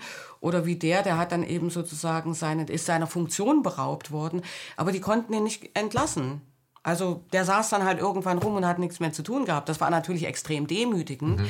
Aber, äh, aber entlassen konnten sie ihn nicht. Also sozusagen, das war nicht so wie heute, dass du dann gleich um deine Existenzgrundlagen fürchten musst. Und äh, die Geschichte geht ja dann aber weiter. Also nach zwei Jahren oder so, oder ich glaube schon nach einem Jahr, haben sie es dann selber eingesehen, dass er das eigentlich richtig eingeschätzt hat. Und dann ist er eben ähm, an die Spitze der Forschungsgruppe gesetzt worden und ähm, durfte dann eben arbeiten. Aber er hat, also mit dem, den habe ich auch persönlich getroffen und wir hatten ganz lange Gespräche und er hat eben gesagt, das war wirklich das große Dilemma der DDR, das, und das hat was mit dieser alten Riege zu tun gehabt. Die haben so, so auf die Bremse getreten, also gerade äh, bei der Entwicklung, ähm, als eben die digitale Industrie angefangen hat, sich zu entwickeln, haben die Fachleute aus den einzelnen Betrieben haben gesagt, Leute, wir sind hinterher, wir sind krass hinterher, wir brauchen unbedingt die Kooperation mit dem Westen, haben teilweise schon äh, sich Partner gesucht, Siemens und so weiter, die auch gesagt haben, ja, lieben gerne, wir möchten gerne mit euch kooperieren. Die hatten gar nicht so dieses Interesse und dann kommen wir zu euch und nehmen euch alles weg, sondern die fanden das spannend. Das waren einfach Fachleute, die gesagt haben, klar stehen wir euch zur Verfügung und wir machen Kooperation. Und es gab irgendwie so eine Reise von Erich Honecker, der äh, dem eben ähm, also das ist ja auch noch ganz spannend. Also in der DDR hat eine Intellektuelle hat eine sehr hohe Funktion. Also die hat eine sehr hohe Bedeutung. So Leute wie Christa Wolf und ihr Mann und, und äh, andere führende Intellektuelle waren sozusagen akzeptiert als äh, Berater der Regierung. So. Und das muss man sich heute mal vorstellen. Ne? Also ich weiß gar nicht, wer ist denn jetzt mal so ein bekannter Autor, der jetzt irgendwie zu Angela Merkel geht und ihr sagt irgendwie... Äh, Fällt mir niemand ein, aber gäbe es nee. jemanden, wo Sie sagen, also Fernsehphilosoph fällt bei Ihnen das Wort äh, äh, Precht, sollte der Angela Merkel mal beraten und wird sie auf ihn hören? Ja, der ist ja schon wieder so konform mit ja. allem. Aber ich meine jetzt mal, spontan jetzt mal einfällt, den alle auch kennen könnten. Ja, weiß ich nicht, keine Ahnung. Also vielleicht wäre Vielleicht gibt's da sowas auch, das weiß ich nicht. Aber bei, da war ja zumindest, also da war halt einfach klar, das sind so ganz kritische Stimmen gewesen. Ne? Das waren dieselben Leute, die sich sozusagen gegen die Biermann-Ausbürgerung eingesetzt haben. Das waren die Leute, die dann trotzdem weiterhin noch anerkannt waren und die sich dann zum Beispiel mit der Parteiführung immer wieder hingesetzt haben und gesagt haben, Leute, ihr, ihr müsst hier ein bisschen euch ein bisschen mehr öffnen, ihr müsst ein bisschen flexibler werden. Im eigenen Interesse. Im eigenen Interesse, genau. Mhm. Und dann gab es irgendwie 86, 87 oder so, gab es so eine Reise von Erich Honecker in die BRD, wo man, wo der so ganz viele Hausaufgaben mit auf den Weg bekommen hat, wo die gehofft haben, so hoffentlich spricht er das an, dass es sozusagen eine, sagen wir mal, eine Forschungskooperation zwischen DDR und BRD gibt, mhm. auf wirtschaftlicher Ebene. Und ähm, Und der hat da irgendwie seine Heimatstadt besucht, die, die Grabstätten seiner Eltern und ist wieder zurückgekommen und nichts, nichts, nichts ist passiert. Und das hat natürlich bei den Leuten auch eine riesen Enttäuschung ausgelöst. Und da hat natürlich auch die Wut gegenüber dieser äh, extrem starren Führungsriege nochmal sehr gesteigert. Sind Sie ähm, mit der Arbeit einer sehr bekannten DDR-Bürgerin Angela Merkel in irgendeiner Weise, in irgendeiner Weise zufrieden? Weil sie kriegt ja ordentlich auf die Mütze oder ist gar nicht da, wo, wo Sie jetzt mal die Möglichkeit haben, hier einen sehr bekannten DDR-Bürger zu loben. Oder als Intellektuelle zu kritisieren, äh, für uns alle. Ich weiß gar nicht, wie ich darauf an antworten soll, weil das ja irgendwie schon so suggestiv ist. nee, aber ich frage ganz ehrlich, gibt es irgendwas, wo Sie sagen, ja, ist schwierig der Job und das macht sie gut? Naja, also ich denke, wir beide wissen ja, dass äh, Politiker wie Angela Merkel überhaupt nichts zu entscheiden haben. Das ist ja ein offenes Geheimnis. Also das hat ja Seehofer hat es doch mal so schön in einem Interview gesagt. Dass Off gesagt the record. Genau, aber es ist ja dann trotzdem bekannt ja. geworden. Die, die gewählt werden, haben nichts zu entscheiden und die zu entscheiden haben, kann man nicht wählen. Die machen und die dann. kann man auch nicht sehen. Ja, genau. Mhm. Weil wir. Ähm, die war, also, also ich glaube, so Angela Merkel hat, also was ich ganz, ganz spannend fand, war, äh, sie war äh, Pfarrerstochter und gleichzeitig war sie ähm, äh, in FDJ-Gruppen, wir hatten ja alle so Funktionen, wir mussten ja immer Verantwortung übernehmen. Und jede Klasse hatte ja einen Gruppenrat und wer da drin gewählt war, der musste Verantwortung übernehmen. Und Angela Merkel war genauso wie ich übrigens, also ich könnte auch Kanzler werden, äh, war Zeitungsredakteurin. Also sozusagen der, die Pionierin für Agitation und Propaganda als Pfarrerstochter. Das musste erst mal hinkriegen. Also da hat man so das Gefühl, ideologisch kann Angela Merkel alles. Hm, die ist flexibel. Die ist super flexibel. Mhm. Genau. Ähm, aber irgendwie will sie wahrscheinlich immer ganz weit vorne sein. Vielleicht lässt sich das aus der Biografie heraus erklären. Am Ende gewinne ich. Hast du ja geschafft. Ja, also offiziell. aber ganz ehrlich, da würde ich lieber wieder über unsere Autoren Ja, ja, reden. das war nur eine Frage. Aber ich möchte mal zurück. Wenn ich mit irgendjemand über die DDR rede, dann fällt nach 30 Sekunden das Wort Stasi. So, ja. Im Buch wird ja auch klar gemacht, und ich kenne inzwischen sehr viele Mitarbeiter, die bei der Staatssicherheit waren, also aber im Außendienst, also Auslandsspionage ähm, die sich da geoutet haben, wo ich sage, wie war das? Ja, da haben Auslandsspionage gemacht, wie die CIA auch ihre Auslandsspionage macht oder BND. Äh, und die waren da auf ihrem Gebiet gut. Ähm, da gab es natürlich die Horch und Cook, wo sie auch beschreiben mit diesen ganzen schrecklichen Lederjacken, die von jedem erkennbar waren, hey, was ist das da wieder? Die eben die, äh, die, die, die Freunde, Kollegen oder sogar ausgespioniert haben, sogar äh, die, den, den sie ausspionieren sollten, geheiratet haben und weiter. Also das ist ja verrückt. Ähm, in, ihrem, ähm, in diesem Buch kommt ja auch vor, dass ähm, diese Menschen, die, die ausspioniert wurden und die, die ausspioniert haben, dass sie sich später treffen und dass man versucht, sich als Mensch zu treffen und zu sagen, ja, wir waren letztendlich beide Opfer. Wir haben beide auch Dinge getan, die wollten wir nicht, aber wir sind beide irgendwie unter Druck geraten worden. Gibt äh, unter Druck geraten worden, passt euch. Gibt es irgendeine Geschichte in diesem Buch, die Sie, was, wenn es um solche Dinge geht, die Sie am meisten berührt hat? Wo Sie sagen, hm. Also erstmal, ich, ich weiß gar nicht, so viel geht es da gar nicht um Stasi. Nein, nein. Also, aber es also gibt auch, äh, wo sich, wo ich, äh, Also was, was mich sehr berührt hat, das war aber gar nicht Stasi, sondern Grenzsoldaten, aber es ist ja dasselbe. Ja, also DDR ja. war ja nur Stasi und Grenze. Und was mich sehr berührt hat, ist die Geschichte von einem äh, Menschen, der eben als junger Mann, das ist eigentlich mit einer der schönsten wirklich Ost-West-Autoren dieser, ich kann den Namen ja nennen, Peter Knaut. Ja ähm, ich bin froh, dass du es geschafft hast.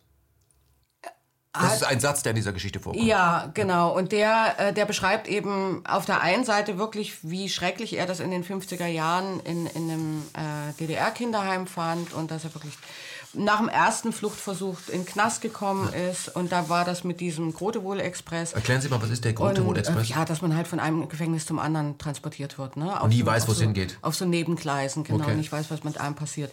Beim zweiten Mal hat es dann geklappt. Was ich aber auch sehr, sehr spannend finde, ist, dass er dann auch mal beschreibt, weil wir reden hier immer so viel über die DDR und wo ich denke, nee, das Buch wurde auch deswegen gemacht, weil wir gesagt haben, das ist ja genau das Problem bei dieser ganzen Wiedervereinigung, dass immer wieder DDR, DDR. Hallo, lass uns doch bitte mal auch an die ehemalige BRD erinnern. Was war denn da eigentlich? Ne? Es ist also kein DDR-Buch, das war ganz klar zu sagen. Nein, überhaupt nicht. Es ist ein, es ist ein Buch des geteilten Deutschlands und auch die ehemalige BRD kommt darin vor. Und das finde ich eben auch total wichtig. Also, dass auch diese Kindheitsgeschichten und diese Familiengeschichten, die einen Einblick darüber geben, was... Ähm, eben, was ich schon angesprochen habe, also was es da zum Beispiel an, an äh, Glücks- und Unglücksgeschichten für Kinder gibt, wie sehr die ihren Verhältnissen ausgeliefert waren, so, das macht er sehr, sehr deutlich, also wie unterschiedlich äh, Kindheit in der BRD sein konnte. Ich glaube, sehr, sehr viel unterschiedlicher als in der DDR. Äh, natürlich auch noch wegen der unterschiedlichen Klassenzugehörigkeiten und so extra Thema. Aber der Peter Knau zum Beispiel, der berichtet dann eben, wie er als Flüchtling in die BRD gekommen ist, als Ostflüchtling. Und da erstmal nach äh, Strich und Faden man versucht hat, den zu betrügen. Als kleinen blöden Ossi, den man irgendwie Jobs anbieten kann, wo er nur drauf zahlt. Also so irgendwie Zeitungsverkäufer oder so, wo du überhaupt gar keine Chance hast, diese Dinger loszuwerden, aber die vorab schon mal kaufen musst. Also erstmal ins Minus gehst und so. Ähm, und, und auch äh, eine Art und Weise, wie er teilweise behandelt worden ist. Also das war erstmal für ihn auch alles andere als Goldener Westen, was er da erlebt hat, bis er dann irgendwann nach langen Kämpfen oder äh, auch äh, dann auf See gekommen ist, aber auch da eben, also ist ja ein Hamburger und ist dann eben glücklicher Matrose geworden und so. Also ist eigentlich letzten Endes eine schöne Geschichte. Aber wo er eben auch erzählt hat, gerade den blöden Ossis, den haben sie da irgendwie Zeug angeboten. Oh, das brauchst du alles auf See, das brauchst du unbedingt alles auf See. Also völligen Schrott, den du auf dem Schiff nicht gebrauchen konntest. Und ähm, vielleicht haben sie es anderen auch äh, angeboten, aber auf jeden Fall hat da so bei ihm eine gewisse Naivität eine Rolle gespielt, dass er da eben wirklich auch alles übernommen hat. Und letzten Endes hat er, glaube ich, also geht am Ende da irgendwie, hat ein gutes Fazit, sagt, er hat es nie bereut, ähm, diese Flucht und ähm, ist aber dann eben nach Maueröffnung und darum, das ist ja, das ist ja sozusagen das, was Sie angesprochen haben, hat er sich mit ehemaligen Grenzsoldaten beschäftigt. Mhm. Die auch ein und, eigenes Forum hatten. Die ein eigenes Forum hatten und wo er äh, also einfach den Wunsch hatte, da jetzt reinzugehen und sozusagen so jetzt aber mal Schluss, Leute. Also hier Selbstbeweicherung und oh, wir sind jetzt alle die armen Opfer, so geht's ja nur nicht. Also ihr wart Täter und ich will hier mal ein bisschen Klartext mit euch reden. Und die sind äh, aber darauf eingegangen und haben gesagt, ja, schön, dass du dich meldest, lass uns doch mal reden. Das fand er wiederum ganz toll. Mhm. Und dann hat er sich mit denen getroffen und hat eben gesagt, da sind richtige Freundschaften entstanden. Nicht zu allen, aber äh, oder zumindest sehr, sehr gute Begegnungen. Ähm, Weil er gesehen hat, an die Grenze versetzt zu werden als Grenzsoldat, das war ja auch nicht etwas, um das man sich beworben hat. Die, genau. Viele dieser jungen Soldaten waren komplett überfordert und hatten Angst. Genau. Und äh, da gehört zu, wenn du da, wenn da einer entkommt, das hat für dich Konsequenzen. Es sind auch, gibt auch russische Soldaten, die übrigens schneller schießen, das wird dann sehr gefährlich für dich und so weiter. Also das war jetzt nicht äh, etwas, wo man dachte, ey, das macht Spaß. Das hatte damit wenig zu tun. Nee, genau. Und, und äh Genau, gerade diese, diese, diese, diese Angstschilderung, die haben ihn dann doch sehr beeindruckt und er setzt ja dann auch am Ende seines Textes ein ganz starkes Plädoyer dafür, dass er eben auch sagt, also dieses, dieses, also er kann das selber auch überhaupt nicht mehr hören, dieses äh, böse DDR, gute BRD und so, weil er eben auch sagt, wir, wir brauchen einfach wirklich eine echte Wiedervereinigung und das heißt einfach auch die Vergangenheit ruhen lassen, verzeihen, akzeptieren, es ist so, wie es ist und seien wir doch einfach froh darüber, dass wir wieder ein gemeinsames Land sind und äh, versuchen jetzt nicht wieder neue Gräben zu schaufeln. Die Frage ist natürlich, können Deutsche das sich gegenseitig vergeben oder sind wir schon wieder traumatisiert oder immer noch und haben, fühlen uns schon wieder betrogen, schon wieder kein Team? Also das, was Sie jetzt, Sie wohnen ja in Hamburg. Mhm. Warum eigentlich? Ist das Ausland oder? Also ja, also das eine war ein Tango-Tänzer, dem ich gefolgt bin, und das andere war, dass es immer Hamburg war immer so ein Mythos, Tor zur Welt. Mhm. So. Die deutsche Pressestadt haben wir bei Stonk gelernt. Ach so, okay. Das hat, mich, das, das hat mich weniger interessiert, aber so dieses, das hat so was Faszinierendes irgendwie. Und ich glaube, unbewusst habe ich so ein bisschen gedacht, also wenn ich schon zu den Verlierern gehöre, dann schlage ich mich jetzt mal auf die Seite der Sieger und guck mal, wie es da so ist irgendwie. Ich glaube, da war viel Neugier auch im Spiel. Hm. Wie ist es denn? Ich will wieder zurück. Mhm. Na, ich habe ja auch ich mal in Hamburg gewohnt. Ja. Ich spreche ja von Beige und Hamburger Schick. Und man sieht praktisch in Hamburg, kann ja. man mal überprüfen, Sie können es vielleicht auch bestätigen, wenn man ein Auto findet, auf dem ein Kleber drauf ist, dann hat man, das muss man finden. Das ist wie Glücksklee. Also dieses alles Auto ist alles clean, alles sauber, akkurat ja. bis ins Details, alles ja. ist sauber und kein Auto hat auch nur irgendeine Botschaft, Kleber ist alles Neuwagen. So habe ich Hamburg erlebt. Ja, also wie gesagt, auch Hamburg hat zwei Millionen Einwohner und die sind alle unterschiedlich. Ich kann immer nur sagen, die Leute, die in meine Kurse kommen, die finde ich alle ganz toll. Mhm. Und äh, was zu denen, ich weiß nicht, was 80 Millionen Menschen denken, aber ich weiß einfach, dass die Bereitschaft für dieses Buch äh, gerade auch auf Seiten der Westdeutschen sehr, sehr hoch war. Und dass diese Reaktion, auch wenn ich anderen Leuten davon erzähle, die finden das alle unheimlich spannend und haben ein großes Interesse daran, ähm, wirklich äh, zu einem echten Verständnis zu Westdeutschen, äh, zu Ostdeutschen zu kommen. Und ähm, also wo ich auf dieses Klischee irgendwie, was im Osten, da wohnen doch alles Nazis oder so, treffe ich so gut wie nie. Die gibt's auch. Also wir haben so einen Nachbarn, der sowas denkt. Ähm, und die sind dann auch teilweise sehr militant oder, oder irgendwie aggressiv, radikal so.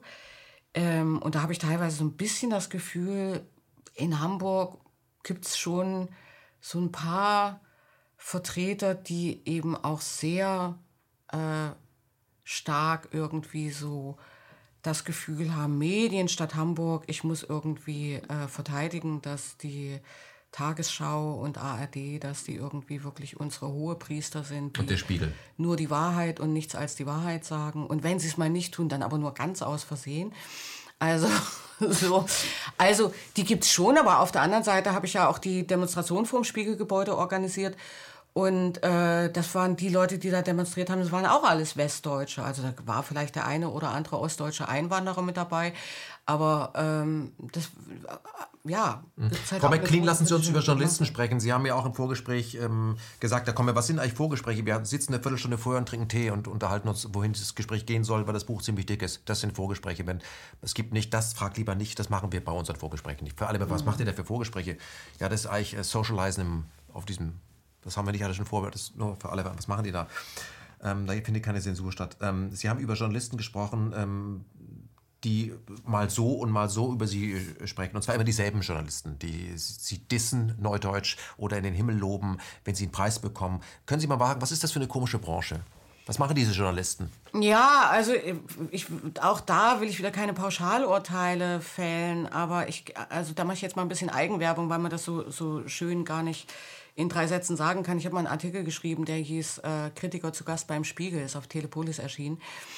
Und da bin ich äh, Spiegeljournalisten halt mal wirklich so face-to-face -face begegnet und beschreibe in diesem Artikel auch, dass ich das, äh, also wie faszinierend ich das fand, dass die ich getroffen habe, wirklich mir glaubhaft äh, demonstriert haben, aufgrund der Art und Weise, wie sie mit mir geredet haben, dass sie einfach wirklich wahnsinnig von dem überzeugt sind, was sie machen. Also, dass die nicht ähm, jetzt sagen, okay, ich gehe jetzt wieder zum Spiegel und erzähle Lügen, sondern die glauben an, die, die haben dieses Weltbild und die glauben daran und die sagen dann eben so eine Sachen, äh, was weiß ich, wenn die USA Interventionen führen, ist das auch nicht schön. Aber wenn die Russen das machen, dann ist das richtig gefährlich. Und wenn du danach fragst, warum ist das jetzt bei den Russen gefährlich und bei den USA nicht? Und dann sagen, naja, die Russen wollen ja die Weltmacht. Und, das ist ja. Und wenn, ja, das muss man erstmal. Da kann sich ein äh, Herr Pispas hat da keine Chance mehr. So kann, so kann er nicht punkten. Nee, genau. Da, also das ist eine Abteilung inzwischen beim Spiegel, wo ich sage, wow, da, da ein Gagschreiber, auf sowas musst du erstmal kommen. Genau. Und wenn ich dann, und wenn ich dann halt erwidere, ja, aber, aber wie, wie ist es denn damit äh, in, in Vereinbarung zu bringen, dass dass eben die USA ja tausend Militärstützpunkte haben, davon einige davon gigantische, städtegroße, äh, atombestückte Militärbasen. Äh, während Russland ja nun wirklich nur drei ausländische Militärstützpunkte hat mhm. und nichts hier mit großer Basis und so. Aber ähm, trotzdem natürlich atomar bewaffnet sind? Ähm, weiß nicht, ist Latakia atomar bewaffnet? Weiß ich gar das nicht. Das könnte sein, aber wie gesagt, die Russen haben auch Atomwaffen. Also es ist jetzt nicht ja, so, dass die alle nett sind. Auf ja. eigenen Gebiet. Hm.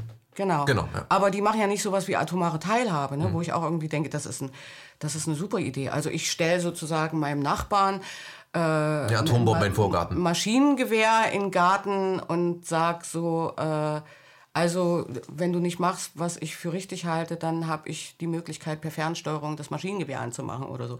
Tolle atomare Teilhabe. Egal. Ähm, jedenfalls, wenn man. Bei Ihnen dann, klingt das so negativ. ich fühle mich so ungern bedroht.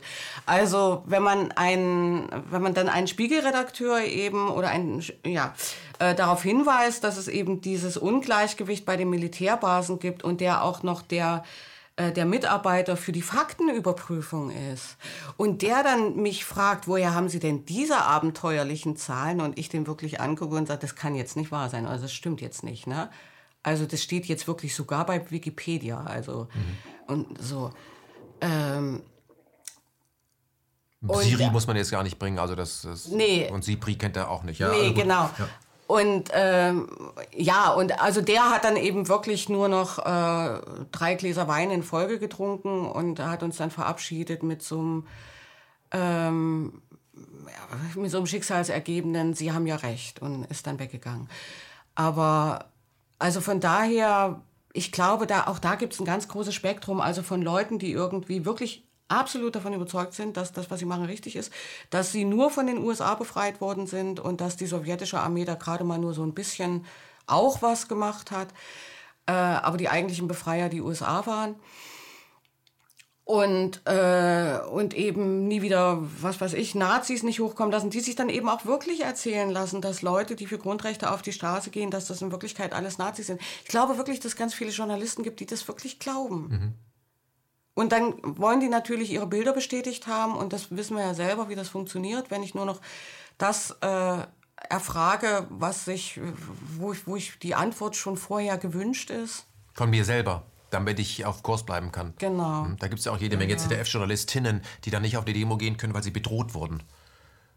Oder ja, aber auch das ist sowas. Ja, das, das, das wird ja, geben, aber wenn ich, wenn ich das suche, wenn ich das suche, genau. also. Deswegen, also ich würde sagen, Medienkritik ist jetzt äh, bei, diesem, bei diesem Buch gar nicht so das, äh, so das ganz große Thema. Mir geht es eher um die kulturelle Elite des Landes. Also Elite in dem Sinne, dass ich mich eben frage, was machen eigentlich die ganzen Theater?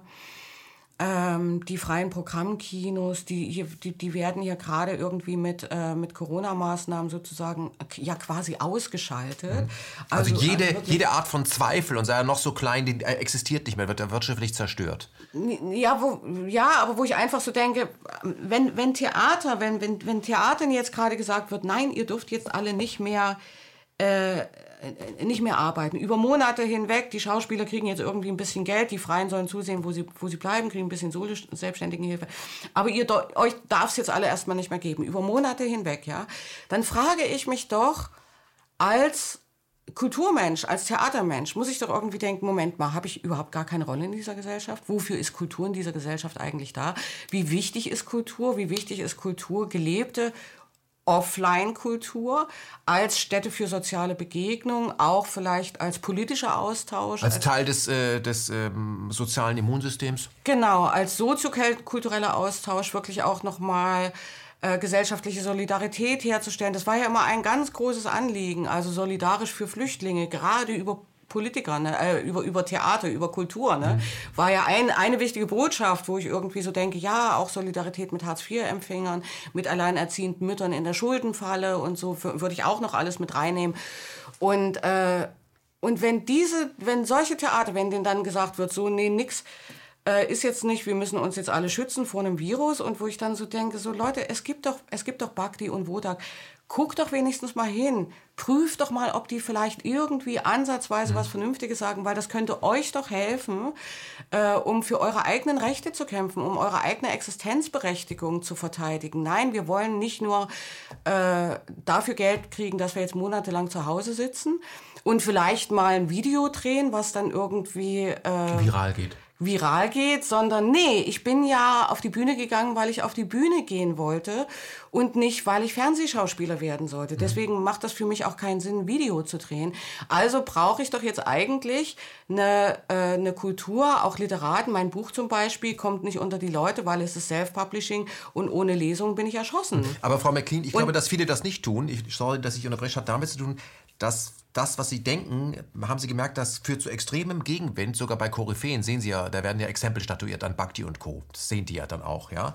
Ähm, ich möchte an dieser Stelle das Buch empfehlen, äh, Wir können es besser, des äh, österreichischen Autors. Also dringend empfehlen, wo ich denke, hm. okay. Aber ähm, was das mit diesem Buch zu tun hat, die, die sich jetzt alle wegducken, weil jetzt lieber nix und so, ich denke zwar ganz anders, aber ich sage es nicht, die sagen doch, haben doch immer gesagt, äh, Stasi und so, da hättet ihr immer aufbegehren Ja, müssen. genau, ja, genau. Wo sind die denn Genau. jetzt eigentlich während der Corona-Zeit, diese ganzen Aufbegehrforderer? Ja, Wo ja, sind genau. denn die eigentlich, ja, Frau ja, genau. Also da sprechen Sie mir ja total aus dem Herzen, weil das ist wirklich sowas, also das habe ich auch wirklich mit langen, langjährigen, engen Freunden ähm, aus Westdeutschland, wo ich wirklich auch, also zusammen mit meinem Mann, der kommt ja auch aus Ostdeutschland, wir äh, in den ersten Wochen nur äh, vom Glauben abgefallen sind, weil eben genau Leute, also es gibt ja Leute, die, die sagen einem als Ostdeutschen so, also wenn ich in der DDR ge geboren wäre, ich wäre ja, ich ja sofort in den Westen gegangen. Und dann frage ich immer so, äh, ja, also du hättest jetzt sozusagen mit der Windel am Hintern, wärst du zur Grenze gekrabbelt und wärst da jetzt rübergegangen. Du hättest beim Tunnelbau mitgewirkt. So, also ne, man, man wird ja in der Gesellschaft groß und, äh, und hat eben, was ich ja vorher schon versucht habe zu beschreiben, man, man wird gerade in der DDR, ist man ja mit einem Wer Wertesystem groß geworden. Das finde ich auch immer ganz spannend, wenn ich irgendwas von Wertewesten höre. Friedenserziehung, können wo wir noch ich drüber denke, sprechen, ja, ganz wichtig. Genau. Und wo ich, ich denke, ich bin mit einem Wertesystem groß geworden. Und da habe ich mich schon gefragt, will ich das wirklich verlassen? Dafür, dass ich mir jeden Tag eine neue Jeans kaufen kann, weiß ich nicht so richtig. Hm. Und ähm, Nichts gegen neue Jeans, aber wenn, das, wenn es nur das ist, das ist mir zu blau. Genau. Äugig. genau. Oder auch zu gelb, wenn es nur Bananen sind. Und äh, wenn äh, und wenn dann so Westdeutsche immer angekommen haben und so ja und ihr Arm unterdrückten und oh und ich hätte mich so gewehrt und so und so viele von denen erzählen mir jetzt, ach ich finde das so ganz toll, ich habe jetzt so ganz viel Zeit für mich selbst und ich gehe, ich finde es ganz gut, nicht rauszugehen. Ich erlebe gerade so dieses äh, dieses äh, Dasein in der eigenen Klausur, das hat so was Mönchisches und so. also ja, ja. ich, ich verstehe es nicht, ich verstehe es nicht. Naja, wenn man selbst in der Situation ist, ähm, dann will man sich vielleicht nicht eingestehen, dass man doch ganz schön konform ist und auch Angst hat, dass man feige ist. Menschen sind auch feige, das verstehe ich auch. Aber das, was man von den anderen gefordert hat, das, aber das kann man ja jetzt nicht vergleichen. Man kann jetzt unmöglich die Situation, diese totale Enge, der totale Überwachung der DDR rund um die Uhr Genau. waren wir ja alle in der Staatssicherheit bei der DDR. Viele wussten es gar nicht. Kann man jetzt nicht mit den Corona-Maßnahmen vergleichen, weil die meisten Menschen sind davon natürlich total überzeugt und machen es nur aus Solidarität, weil jeder Tote zählt. Dann steigen sie ihr Auto und rauchen. Gut, Genau. wir lassen den zynischen Teil. Lassen Sie uns, ähm, lassen Sie uns. Aber ich habe noch, ich habe noch, also einen habe ich noch zu Corona, weil, weil ich so eine Parallele sehe zwischen, äh, zwischen dem, was mit Corona gerade passiert und was wir in der Wende erlebt haben.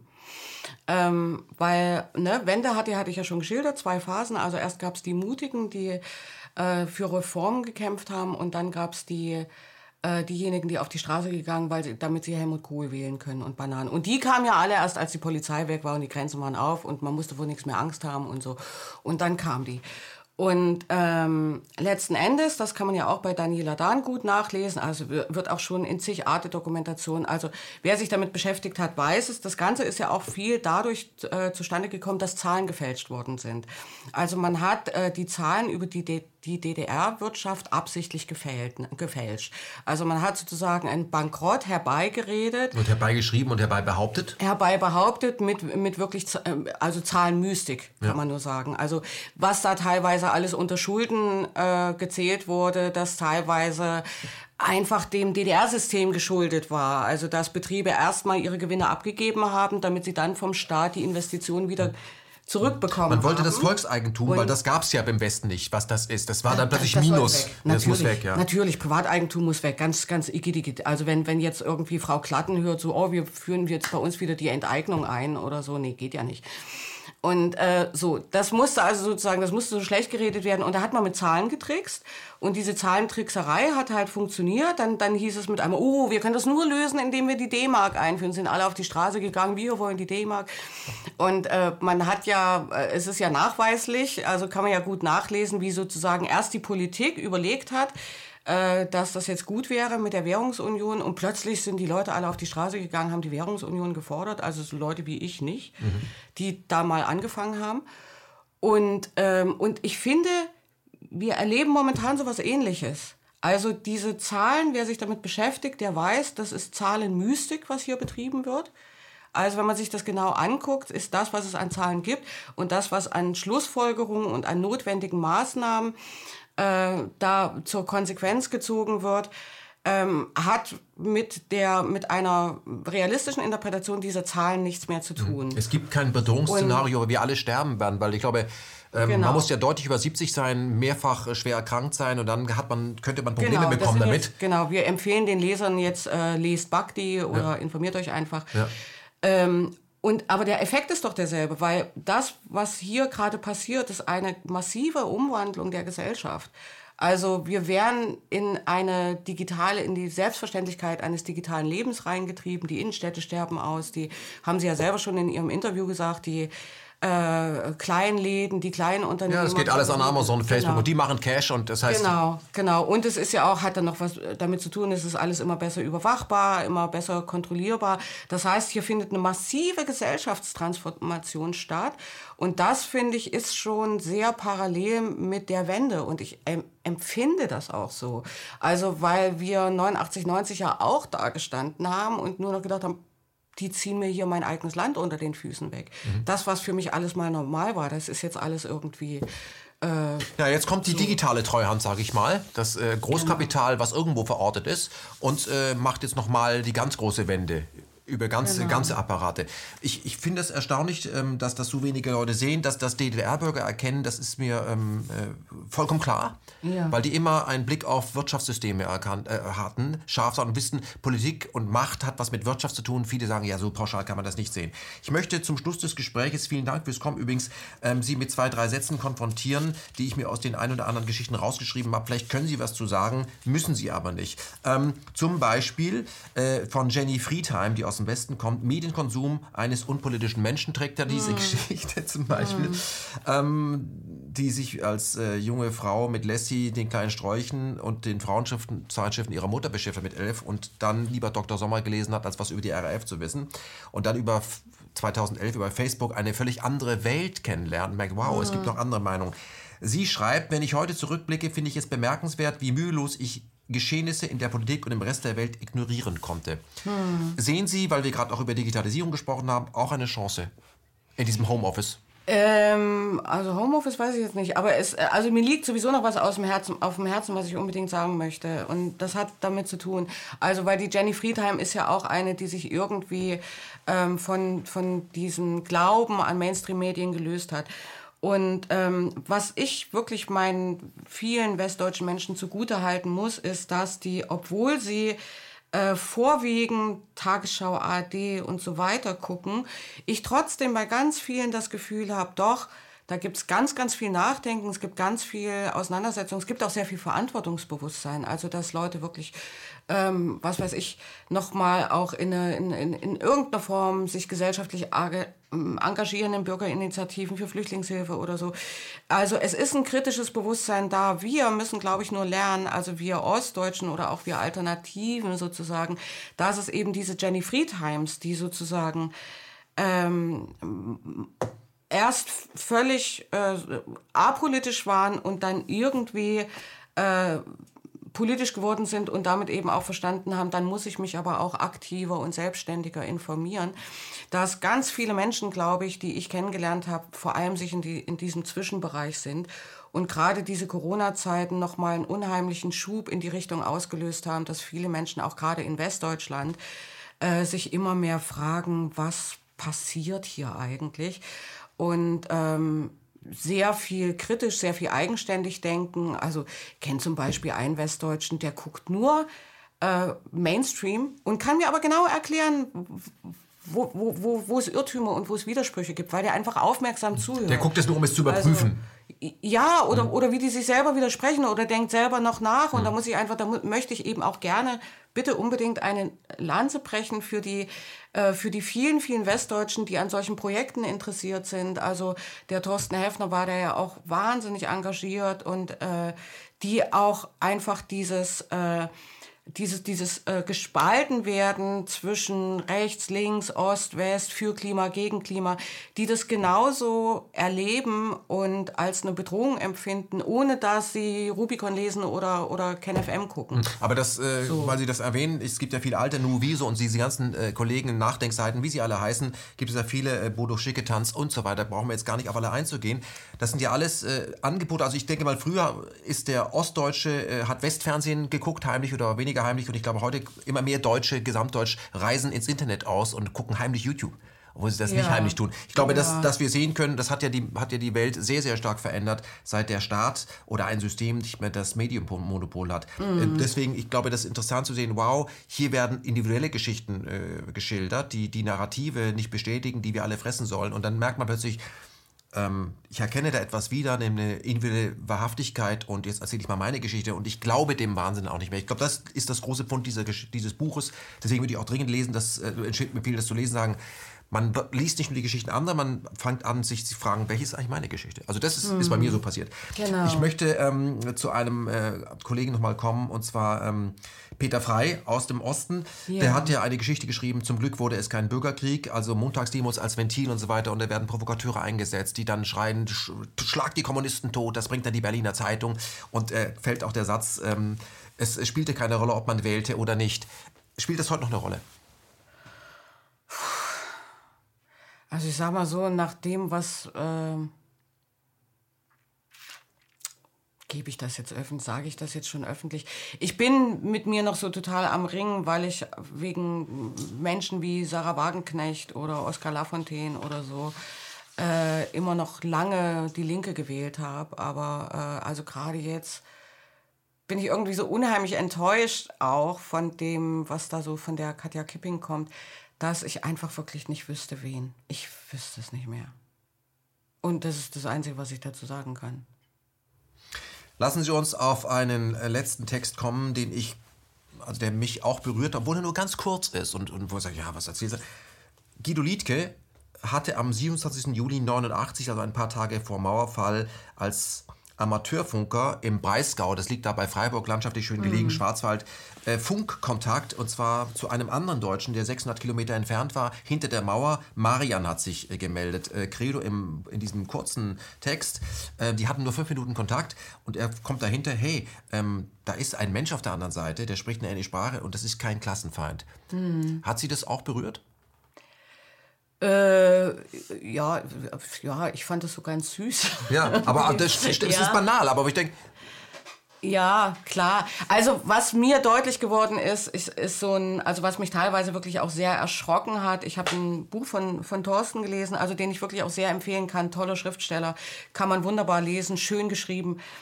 Äh, sehr, sehr, also ein Schriftsteller mit sehr viel Herz auch. Und der hatte aber in einem Roman, hatte der dann auch noch mal so ein, äh, ja, so, so geschildert, wie sich so Westdeutsche die DDR vorgestellt haben und was die da so glaubten. Und dann habe ich nur so beim Lesen gedacht, und ich weiß ja, dass Thorsten Helfner selbst ein herzensguter Mensch ist.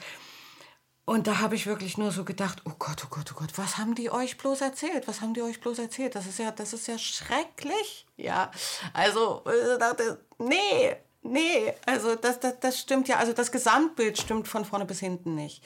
Und klar, wenn dann jemand so denkt, so, uch, das sind richtige Menschen. Also das zeigt ja auf der anderen Seite, was für eine unglaubliche Propaganda Westdeutsche über sich haben ergehen lassen müssen äh, zum Thema DDR.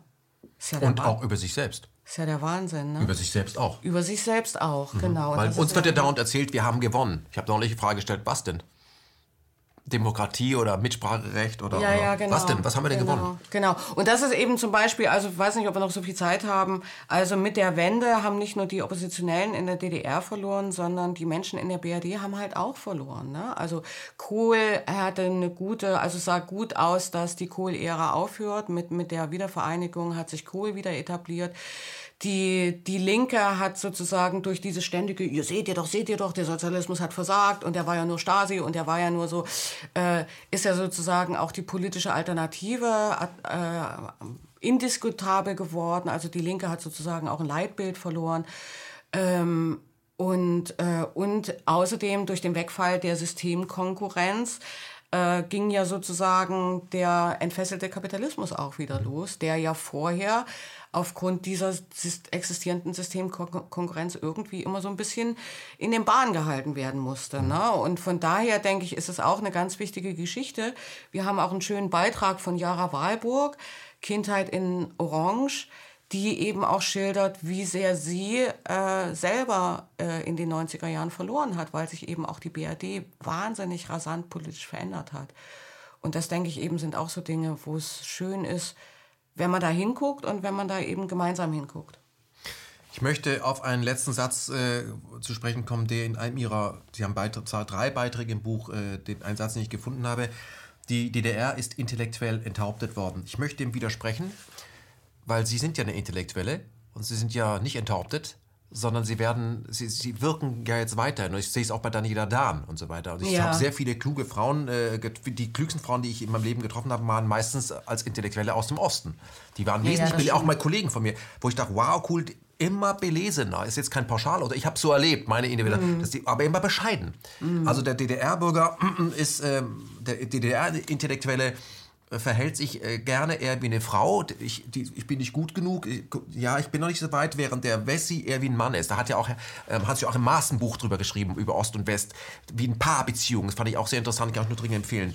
Ähm, Glauben Sie, wenn man sich das jetzt hier ansieht, das ist ja noch nicht fertig mit dieser Corona-Wahnsinn, ich glaube auch, da könnte noch was kommen, dass ähm, Leute wie Sie, also die sogenannten intellektuellen Enthaupteten, dass sie noch ihr Comeback haben? Naja, das Problem ist, äh, das ist auch nochmal ganz wichtig zur Sprache zu springen, wenn man, wenn man jetzt zum Beispiel in die ganzen intellektuellen und Kulturbereiche reinschaut, die sind ja von äh, alle in der DDR, also in, in, jetzt sage ich schon DDR, also in, in den neuen Bundesländern ähm, sind ja mehrheitlich massiv von Menschen westdeutscher Herkunft besetzt. Also, wie de, also das ist ja auch was, was, was viel zu wenig Menschen wissen, dass ähm, der Ostdeutsche im eigenen Land ja nichts zu sagen hat. Also MDR Kultur ähm, der, der Hauptchef, also Radiosender, den ich so ab und zu mal höre, äh, Programmleiter, so, das ist also überwiegend Westdeutsches. Da kommt man der eine oder andere Quoten-Ossi vor, so. Aber die Schnittstellen, die zentralen Stellen, die eben auch praktisch akademische Berufe sind, also ne, intellektuelle, die sind ja alle in äh, Westdeutsch sozialisiert, mhm. diese Leute. Und damit äh, hat der äh, ostdeutsche Akademiker, also ehemalige DDR-Akademiker, äh, ja, wie soll der da ein Comeback kriegen? Also es ist, ist immer noch so, es ist immer noch so, dass der Ostdeutsche bevormundet wird, quasi ähm, äh, eine, also wir wurden ja, sage ich jetzt mal, wir wurden ja entnazifiziert durch die Alliierten. Jetzt werden sie praktisch entkommunisti sozialisiert, damit, bis sie es genau. endlich drauf haben. Und nach genau. 30 Jahren haben sie es immer noch nicht richtig drauf. Genau. Also deswegen muss man sie auch noch beobachten. Das geschieht aber nur zu ihrem eigenen Schutz. Und in 70 genau. Jahren wird alles ganz anders. Ähm, Katrin McLean, ich bedanke mich ganz herzlich für das äh, Kommen, für das Gespräch. Ein tolles Buch. Auch danke an Jens Wernicke, der das ja mit ermöglicht hat vom Rubicon. Auf jeden ja, Fall. Der den Mumm beweist, ein Buch in Deutschland auf den Markt zu bringen, wo wir wissen, es werden sehr viele Bücher veröffentlicht und das ist nicht Harry Potter. Genau. Dass genau. er das genau. macht. Aber ich komme ja aus dem, äh, ich bin ja im Westen sozialisiert, komme aber auch aus dem Nahen Osten noch dazu. Sie kommen ja, ja aus dem Osten. Jetzt habe ich Ihnen so viele Fragen gestellt. Jetzt machen wir mal in dieser Sendung folgendes. Das ist mir noch nie passiert. Jetzt können Sie mir zum Schluss mal eine Frage stellen.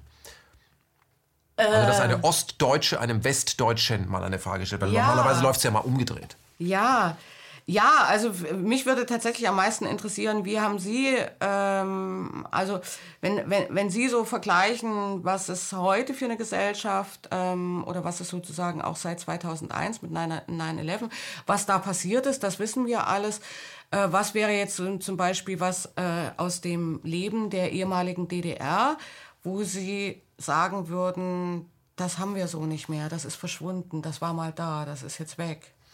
So. Ich glaube nicht. Also ich, es gibt ja ein, äh, ein Buch, ich glaube von Frau, Frau Hensel heißt die Autorin, glaube ich, habe ich mal lang, vor langer Zeit nicht ja, wo sie sagt, sie, sie ist zurück in die, in die DDR und alles, was mit, mit Jugend zu tun hatte, also Gerüche, Produkte, alles, womit man sich auch, das ist alles weg. Alles ist clean. Die Städte sehen anders aus als jetzt Penny. Konsum ist weg. Das sind vielleicht nur banale Dinge, aber alles, womit man, wenn ich zurückgehe nach Süddeutschland, da sind noch ein paar Dinge da, ja, wie früher, so Kleinigkeiten, verändert sich auch, aber das ist alles weg.